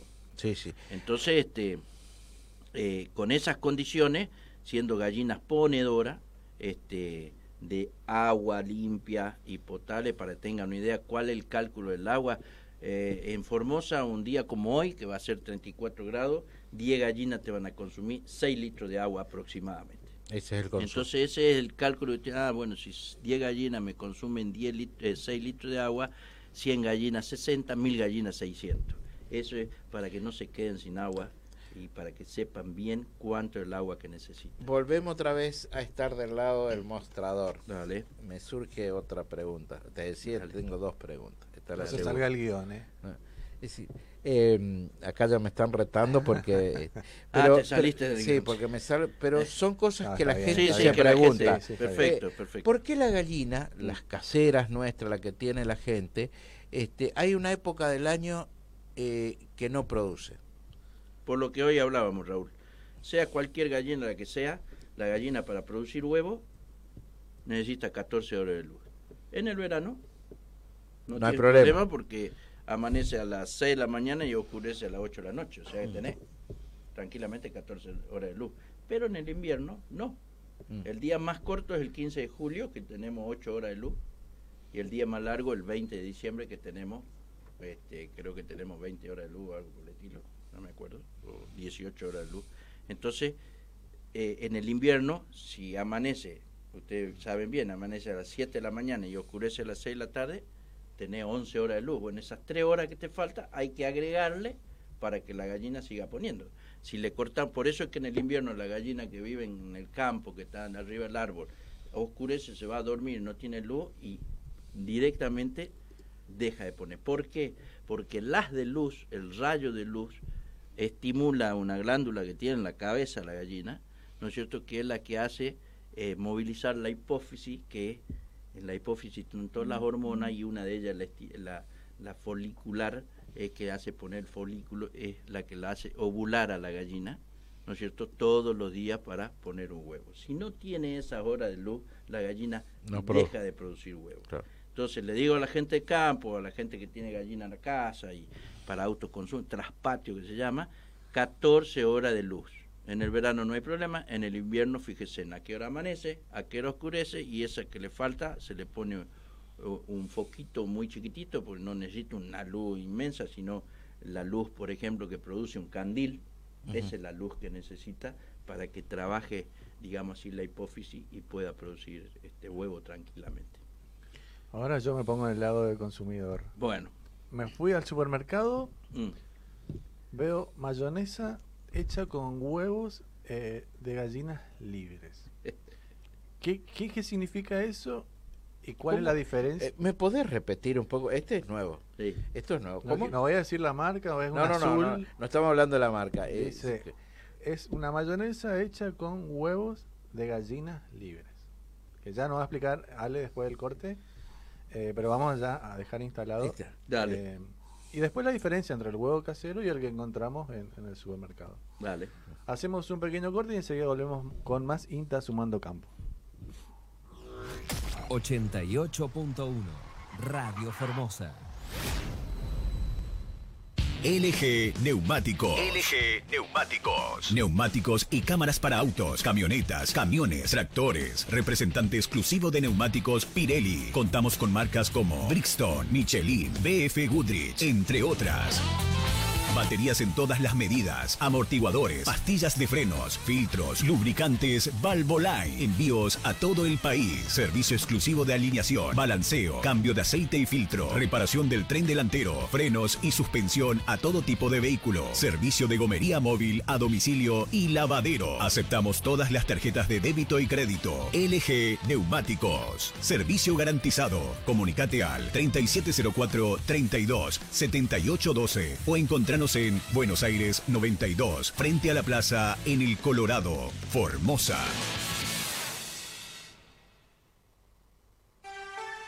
Para realizar tus proyectos con la confianza y seguridad en todos los productos, visita Ferremax. Trabajamos con las marcas más importantes del mercado. También realizamos servicio con camión atmosférico, servicios de grúa y servicios de tanques de agua. Te esperamos en Avenida González Lelón 1418 o consultanos al teléfono 4432 981. Ferretería Ferremax. Es el tiempo de cuidar a tu familia. La salud es prioridad en el momento que vivimos. Por eso, no aceptes menos de lo que vos y los tuyos merecen. Afiliate a la cobertura médica Mosaísta. Planes ajustados a tu realidad económica, con la atención personalizada y eficiente que tu familia merece. Plan Premium, Rebel, Kids, PMO. Cuidamos la salud de todos en casa. Consultanos por WhatsApp al 3704 798519 o visitanos en Moreno 283, primer piso, oficina 7 y 8, Formosa. Superintendencia de Servicios de Salud 0800 222 Salud 72583. Ahorra con Claro. Pasa tu línea a Claro con tu número de siempre y aprovecha las promos que tenemos para vos. Disfruta de todos los beneficios de ser cliente Claro. Llamadas ilimitadas a todas las compañías, WhatsApp gratis, roaming incluido y mucho más. Viví la experiencia Claro. Te esperamos en Eva Perón 810, celular 374 34 94 92. Somos la mejor opción para toda situación, excelencia, siempre y calidad. Lo que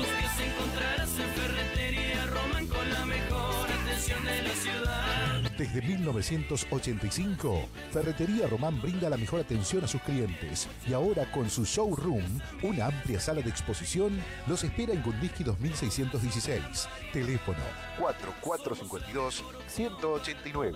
Estamos en Facebook e Instagram. Para ventas online, nuestro WhatsApp es 374 95 62 10. Tiene todo y también mucho más. Su casa amiga está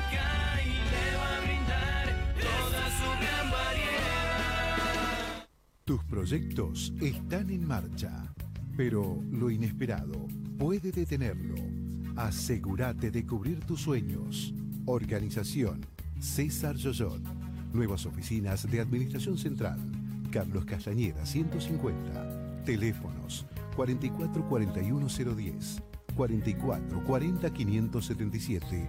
Barrio San Miguel, Formosa. Cubriendo el presente y el futuro. César Yoyo. César Yoyot, arroba hotmail.com. La Hito Ferretería SRL. Sanitarios, electricidad, instalaciones para gas, caño fusión, pinturas, látex interior y exterior, bañeras e hidromasajes. Aceptamos tarjetas, Visa, Mastercard y Chihuahua. La Hito SRL. Estamos en Gundiski 2378. Teléfono 0370 4435 965. WhatsApp 374 3237 46. Envíos a domicilio. Email.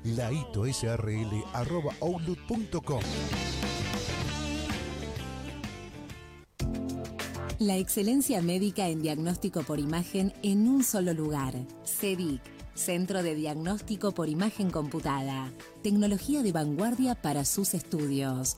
CEDIC, tomografía helicoidal y axial, mamografía digital, ecografía general, ecocardiograma y ecodoppler color cardíaco, periférico, fetal y de miembros inferiores. Además, consultorios de flebología, ginecología, neurología, reumatología y médico clínico. Te esperamos en el Centro de Diagnóstico por Imagen Computada de lunes a viernes de 8 a 12 y de 16 a 20 y los sábados de 9 a 12. Atendemos por orden de llegada, obras sociales, consultas al 44 30 092 y 44 30 367. Saavedra y Eva Perón. CEDIC, alta definición en diagnóstico por imagen.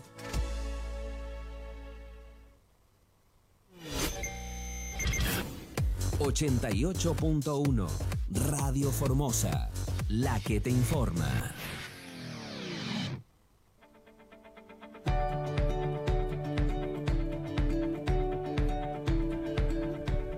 Seguimos en INTA sumando campo, 35 minutos de la hora 13. Estamos acá con Alejandro Betela, eh, técnico del INTA, del Perro Huerta, también saludamos a la gente del Perro Huerta. Y ya tenemos un poco de hambre, Raúl. Yo me está dando hambre. Sí, sí, eh, con esto, mira, yo me estoy imaginando tanto estos huevos, fritos, la tortilla. Este, eh, claro, me está entrando un, hambre bárbaro. sí, un, digamos un apetito. Eh, apetito. Pongamos. Ulala, señor francés. sí. Exacto. Así que, pero bueno, segui la verdad que nos queda mucha duda, así que vamos a seguir aprovechándolo lo que resta del programa. Así es. bueno, quedó la pregunta eh, entre la diferencia de huevos de gallinas libres y la de los eh, criaderos, si se quiere. Eh, también, ¿qué es el huevo casero? Metemos todo. Bueno, mira, el tema de... yo no había visto esa, esa mayonesa, pero sí sabía que, que hay venta de huevo de gallina libre. Está muy en boga eso porque este los defensores y los protectores de animales y todo eso este, están haciendo mucha fuerza sobre el, el, uso de jaula para gallina. Tengan en cuenta ustedes que cuando se produce gallina piso, entran cinco gallinas por metro cuadrado. A ver, para, para que la gente entienda, por ahí nosotros entendemos, pero ¿qué sería a piso? A piso quiere decir una gallina como un gallinero. La gallina anda por el suelo y esas cosas, ¿sí? Entonces se hace un galpón a donde las gallinas van a estar este, en semi-libertad, así, caminando y esas cosas, ¿no es cierto? Y ponen huevos y entran cinco gallinas por metro cuadrado. Y después está el tema de jaula, que entran tres gallinas, hasta cinco gallinas por jaula. Entonces en el en un galpón a donde vos poner mil gallinas a piso, en jaula podés poner cinco mil porque son así como un edificio, ¿viste? uno arriba del otro, son jaula de cinco gallinas, imagínate vos, este, podés poner, son baterías de cinco mil, seis mil gallinas en un mismo espacio. Y esa gallina está todo su ciclo, desde los cinco meses, desde los cuatro meses hasta los dos años, encerrada en esa jaula, y que sí es una, una digamos así, una práctica cruel, yo la veo también así, por eso nosotros en el INTA este, y, y, yo en particular no, no promovemos ese tipo de crianza y menos en un ambiente subtropical como el nuestro, porque ese es uno de los problemas, no solamente tener un poquito de corazón, eh, tener un poquito eh, de corazón para que esa gallina no esté encerrada, sino también este, eh, por el tema de, de la crueldad. Entonces, como se hay leyes de, de, de, ¿cómo se llama?, de, de confort animal y están saliendo mucho, pero entonces hoy se está criando gallina en libertad. ¿Y qué quiere decir gallina en libertad? Hacen un gallinero que es un acoplado, a donde entran 500 gallinas, ¿no es cierto? Y ese acoplado todas las mañanas lo, lo enganchan, ¿sí? La gallina está toda adentro así, lo llevan a la mitad del campo y ahí abren las puertas y las gallinas andan por todo el campo porque la gallina es un animal de costumbre. Y entonces, hoy decía que la gallina come 100 gramos y entonces le dan 50 gramos de alimento y de ahí la largan al campo y andan por todos lados en alfalfa, en pastura, comiendo bichito, comiendo ah. pasto, comiendo esto, comiendo lo otro, lo que hace una gallina salvaje, ¿sí? Eh, o sea, volver al casera, salvaje Claro. ¿no es cierto? Y no sufre, está contenta porque está en libertad, toma sol, come lo que es bichito, no está encerrada comiendo la misma comida todos los días, entonces ese se llama eh, eh, gallina en libertad. Para encerrarla de nuevo en el acoplado ese le ponen la otros 50 gramos de alimento a la tarde y como tienen ganas de comer ese alimento, se vienen todas, entran al, al, al, al, al acoplado ese, Claro. cierra las puertas y se lo lleva a la casa de nuevo. Ya. A eso llamamos, y son gallineros o módulos que se llama, de 200, de 300 hasta 500, más de, mil no- eh, más de 500 es imposible manejar. Y esa gallina está en libertad, por eso ese huevo tiene mejor color, Ah, es- come ahí. todo, Claro. eh, el pasto, eh, la catanga, la hormiga, la lombriz, este, lo que encuentre, Gusanos. ojo con eso, lo Gusanos. que encuentre ahí, porque Claro. la gallina es un animal, por ahí a alguien se le ha dado gana ir al baño y encuentra eso, también va a picotear, Claro. ¿sí? porque eh, hay que tener mucho cuidado con eso, eso por eso es que eh, la gallina que produce un alimento para consumo humano tiene que estar controlada Como y esas cosas eh, eh, la gallina encuentra una osamenta y va a picotear, encuentra Ah. un animal muerto, lo va a picotear, en- encuentra excremento, lo va a picotear, encuentra excremento humano y lo va a comer. Entonces, este, toda esa mezcla de alimentos hace al color de la yema del huevo. Por eso es que en el campo, y vengo a- y te respondo tu pregunta, Cristian, el- el- la yema del huevo es más amarilla porque lo primero que hacemos a la mañana temprano al soltar la gallina, darle un tarro de maíz y ese anaranjado del maíz se fija en la yema del huevo. Y todo lo que sea verde, todo lo que sea hormiga, insecto, esa también pigmenta al, al huevo, por eso es que el huevo casero, el huevo que viene del campo, es más pastoso, es más amarillo, eh, la yema, la clara, la yema es más esférica, más alta, la clara está más concentrada, más acuosa, ¿eh? y, y- y es rico porque tiene un sabor fuerte, un gusto a huevo fuerte. Este, ¿Por qué? Porque come todo lo que hay y aparte de eso porque es un huevo fresco. Se considera huevo fresco desde que la gallina lo pone hasta los cinco días. A partir de ahí ya no es fresco y menos un huevo casero porque tengan en cuenta que los huevos que están en el campo generalmente tienen gallo. Entonces lo que hace la- el gallo, perdón, es pisar a la gallina eh, y fertilizar ese, ese óvulo. Gracias.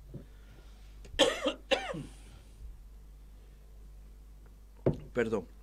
Eh, fertilizar, ese huevo y de ese huevo a temperatura de 39 grados empieza a tener actividad el embrión y nace un pollito.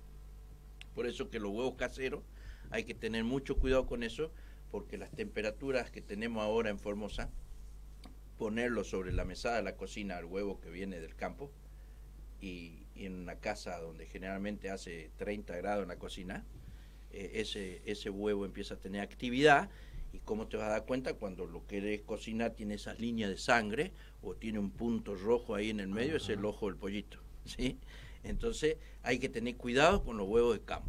Y ahí, ahí si pasa eso, Ale, ¿qué pasa? Y, ¿Lo y descartamos? la o- gente dice, uh, está podrido, entonces lo descarta. Y sí, hay que descartarlo. Ok. ¿sí? Y si ese huevo lo lavaron, la doña de que viene el campo lo lavó, esos poros están abiertos y ese huevo al reventarlo va a tener un olor muy fuerte de huevo podrido, que muchas veces pasa eso. Y a la gente del campo yo le digo, acuérdense que en el verano eh, no conservar los huevos más de 3, 4 días y venir a venderlos. La gente lo que hace es lo junta toda la semana y vienen los sábados y esos 7 días han hecho 35 grados, esos huevos están reventados. En el invierno no pasa eso, o, o en, la en la primavera no pasa eso, porque en el invierno en el campo no hay huevos. Este, en la primavera no pasa eso, entonces en el verano hay que tener cuidado. En la granja, a donde vos tenés controlada la gallina, sabés lo que le da de comer, están, eh, digamos así, en un, en un galpón a donde vos le das alimento balanceado, que es una mezcla de sustancias, de, de soja, de maíz, de minerales, de, de un núcleo mineral proteico, etcétera, etcétera, y come todos los días lo mismo, este, la yema es un poco más clara, eh, eh, la clara es un poco más, este, más aguachenta, ¿no es cierto? Y, el, y no tiene tanto gusto fuerte como el huevo casero. Esa es la diferencia entre huevo de granja y el huevo casero.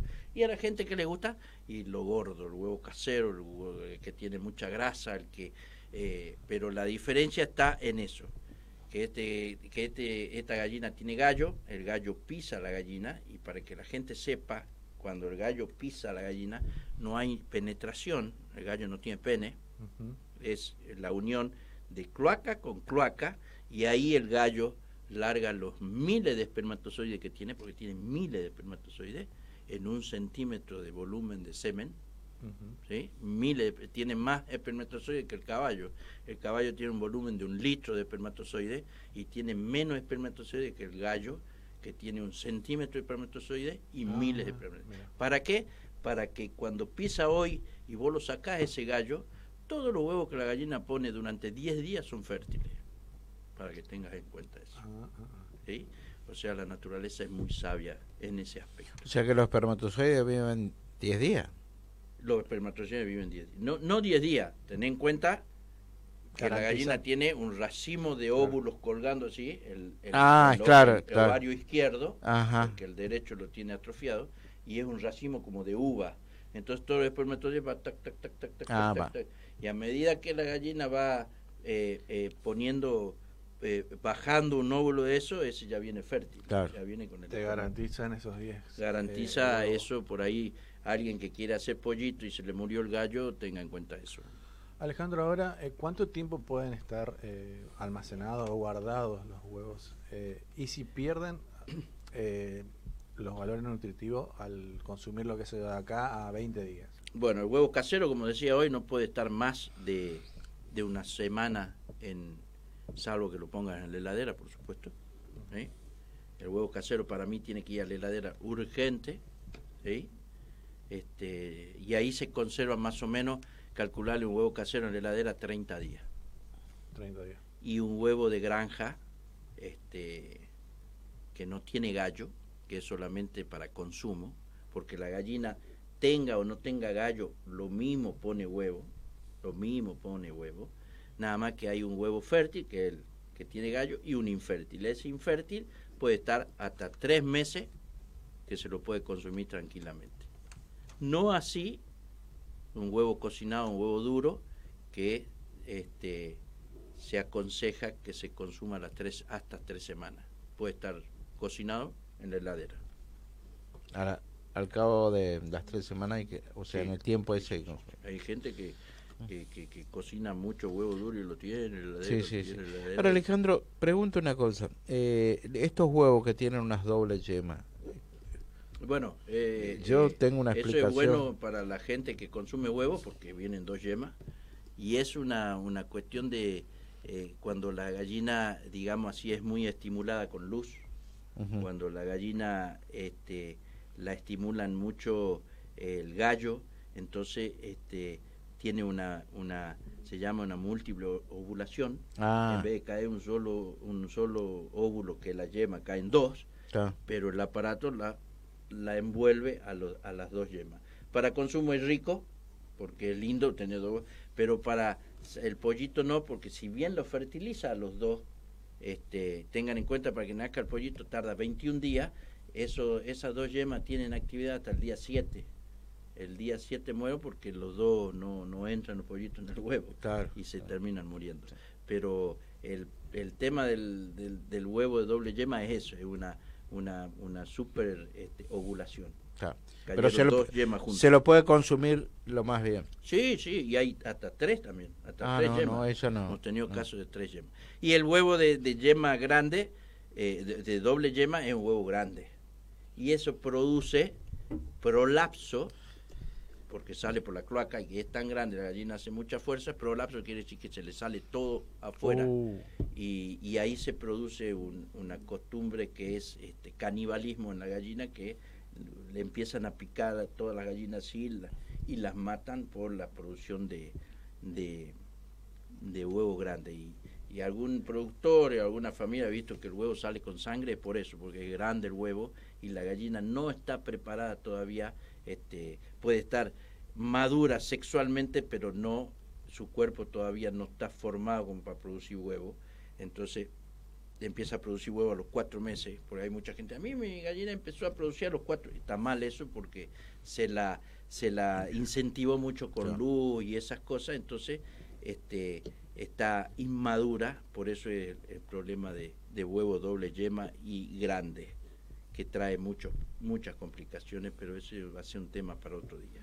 Sí, viste que yo te decía que este, la doble yema era por una por los óvulos. Exactamente. No era porque el gallo era muy muy, masculino. No, no, no, no, El gallo acá no tiene nada que ver. Ah, Lo único que hace el gallo, aparte de molestar, es fertilizar el huevo. Ah, bueno. Viste que es, como, como, la vida misma. Como la misma vida. El hombre molesta siempre a la mujer, como dicen, este, el gallo lo único que hace es eso, que la gallina esté feliz, esté contenta, ¿sí? Este, y bueno, y, y también decirle a la gente que que cuando tiene gallina la gente quiere un gallo grandote y no es así. Si tiene gallina chica tiene que tener un gallo chico y si tiene gallina grande un gallo grande, porque un gallo grande una gallina chica lo que sería un placer para la gallina pasa a ser un trastorno.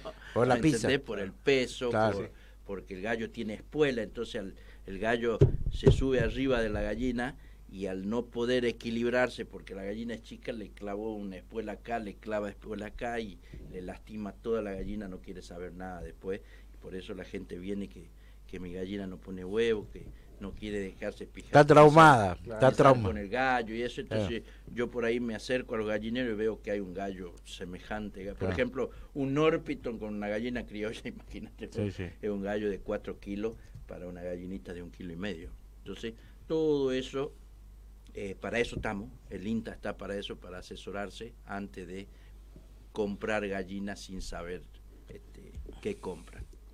Perfecto. Últimas dos preguntas, Raúl. Eh, yo por mi parte, yo que me quedé sin, ya este, agoté un poco eh, tanto mi, ignorancia como, pero tenemos que estirar en la de consumidor. Tenemos que estirar cinco minutos, así que invéntese una. Mientras yo la llamo a Nati. Bueno, eh, yo quisiera, Alejandro, este, también eh, hay una explicación que vos das siempre, es porque en el invierno, ¿qué pasa con la huevera que se llena de, de grasa? Eh, ¿Cómo es ese, ese mecanismo? Eh, ¿Por qué la explicación que nosotros, vos das este, en invierno? La gallina necesita comer alimento no solamente para producir, sino para para producir huevos, sino para producir grasa también, que la acumula para el momento de la muda. ¿Qué quiere decir la muda? Cuando la gallina cambia la pluma. Y eso lo hace una vez al año. La gallina cuando cambia la pluma deja de comer completamente y consume su grasa, su grasa corporal y así se hace este eh, digamos así, el recambio de pluma. Se empiezan a pelar toda, empieza el ala, después el lomo, después las patas, y la gente se asusta porque dice mi gallina está toda pelada, no sé qué le pasa. Y es porque está cambiando pluma, que la gallina está volviendo a ser una gallinita productiva. Y en forma natural, eso tarda tres meses. El hombre, como siempre en la investigación y haciendo haciendo maldad para los pobres animales, este, hace una muda forzada. Y una muda forzada significa dejarle de, dar de comer durante 15 días, ¿sí? encerrada. Comer nada más, agua, sí. Agua, sí, ah, porque si no se muere a los dos días. Comer y ella consume toda la grasa que acumuló durante todo el invierno, todo el, todo el verano en la comida, ¿no es cierto? Y hace su muda. Y en vez de durar tres meses como dura la muda natural, lo hace en un mes. Ah. Y entonces tenés gallina súper productiva durante cinco meses de nuevo. Entonces existe la muda natural y existe la muda o el cambio de pluma forzada. Por eso que la gallina acumula grasa para, para poderla consumir en el momento de la muda. De la muda. Bien. Ale, un placer.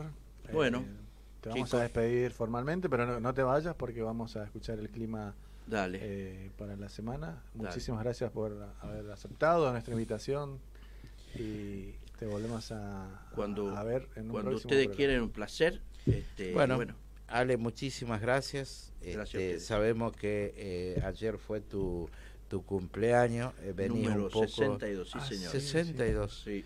Así que eh, públicamente te agradecemos. Eh, te felicitamos por esto. ¿Públicamente paga el asado? Eh, creo que sí, él asumió la responsabilidad. no hay problema. Eh, Recibí muchos saludos de todos los compañeros de INTA y todo eso ayer. Muchísimas gracias. Aprovecho este medio para agradecerle a todos, este, porque sé que nuestros compañeros escuchan mucho el programa.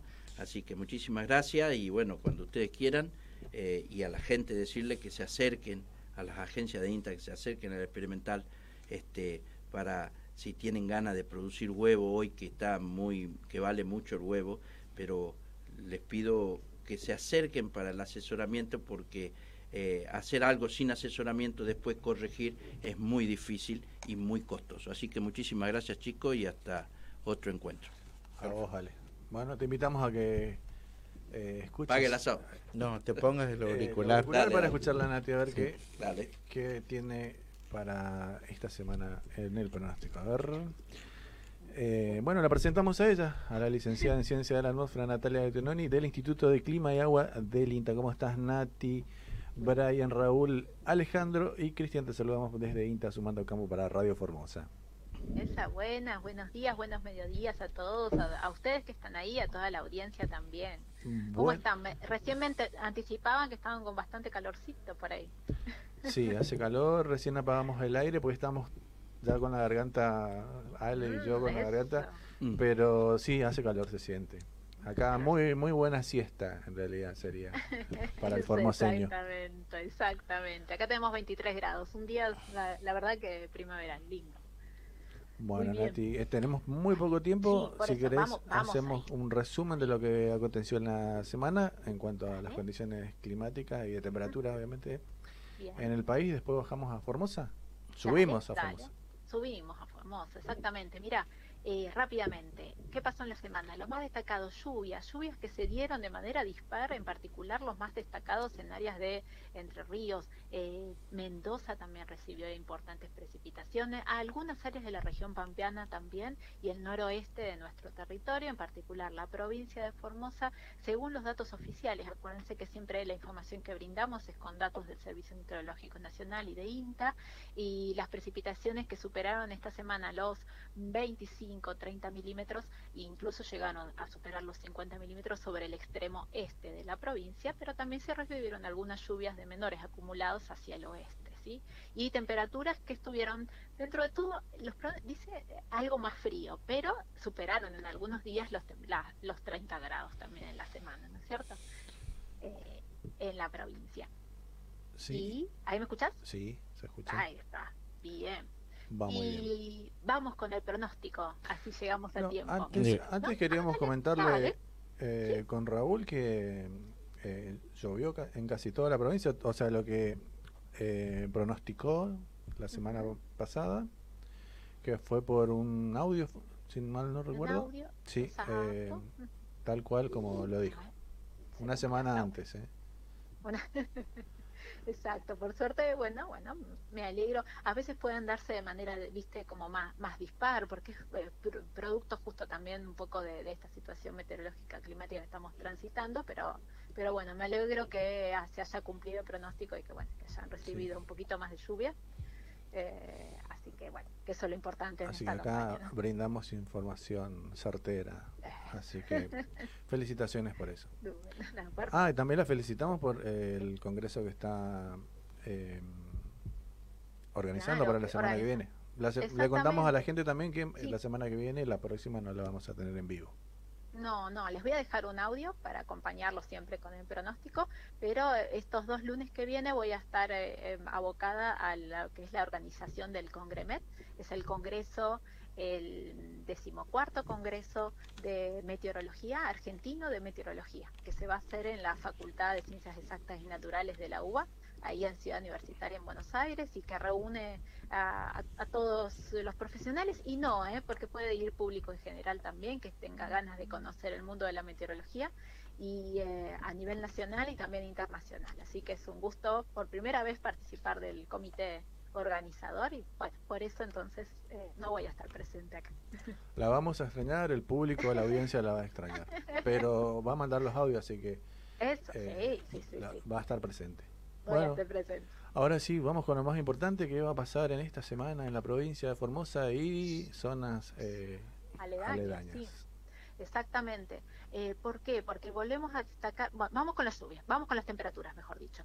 Una semana que se va a mantener con temperaturas con poco cambio, eh, temperaturas que puedan superar los 30 y los 35 grados hacia el oeste de la provincia, así que un ambiente eh, cálido y caluroso y húmedo que va a estar presente con máximas que puedan superar los 17 y los 20 grados con vientos del sector norte, así que bueno, este tendremos algún día con leve descenso de las temperaturas, pero, bueno, en particular va a, a per- persistir esta- estas condiciones que comentaba recién.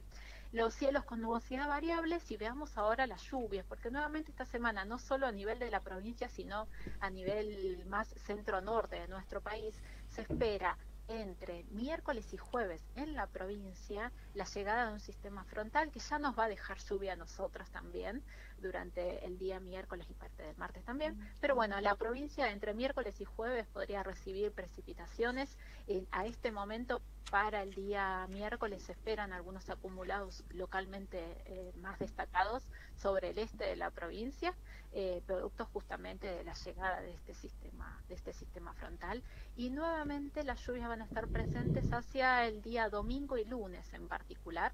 Ahí hay que ver, estemos atentos ahí, por eso siempre vamos a estar eh, aconsejándoles que act- actualicen los pronósticos entre domingo y lunes. ¿Por qué? Porque es la llegada de otro sistema frontal que también puede dejar, eh, dejar eh, tormentas importantes. Así que vamos a ver cómo se va desarrollando, principalmente lo que ocurra entre domingo y lunes próximo. En particular, entonces, las lluvias eh, para los próximos días se darían entre el miércoles y el jueves. Algo más destacadas sobre el este de la provincia, pero bueno, acumulados un poco menores hacia el oeste. Perfecto, Nati. Genial. Seguramente se va a cumplir como, como siempre, así que eh, te agradecemos mucho. Bueno, eh, te deseamos un éxito en, en el congreso de la semana que viene y la próxima. Y esperamos obviamente el, el audio para que la gente nos siga, te siga con el tema del pronóstico del tiempo.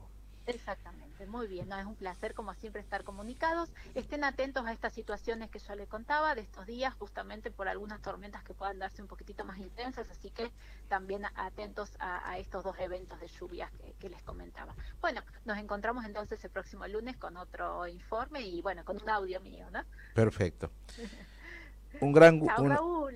eh, un abrazo. Un abrazo. eh, eh, estuve ausente unos cuantos días, unos cuantos lunes. Se te extrañaba. Sí, este, bueno, estamos de nuevo. Eh, muchísimas gracias, muy amable como siempre, ese derroche de simpatía que siempre lo tenés, así que, y bueno, te deseamos, como dice Cristian, éxito en, en el Congreso. Un abrazo. Buenísimo. Bueno, muchas gracias. Un abrazo grande y besos a todos por ahí. Chao, chao.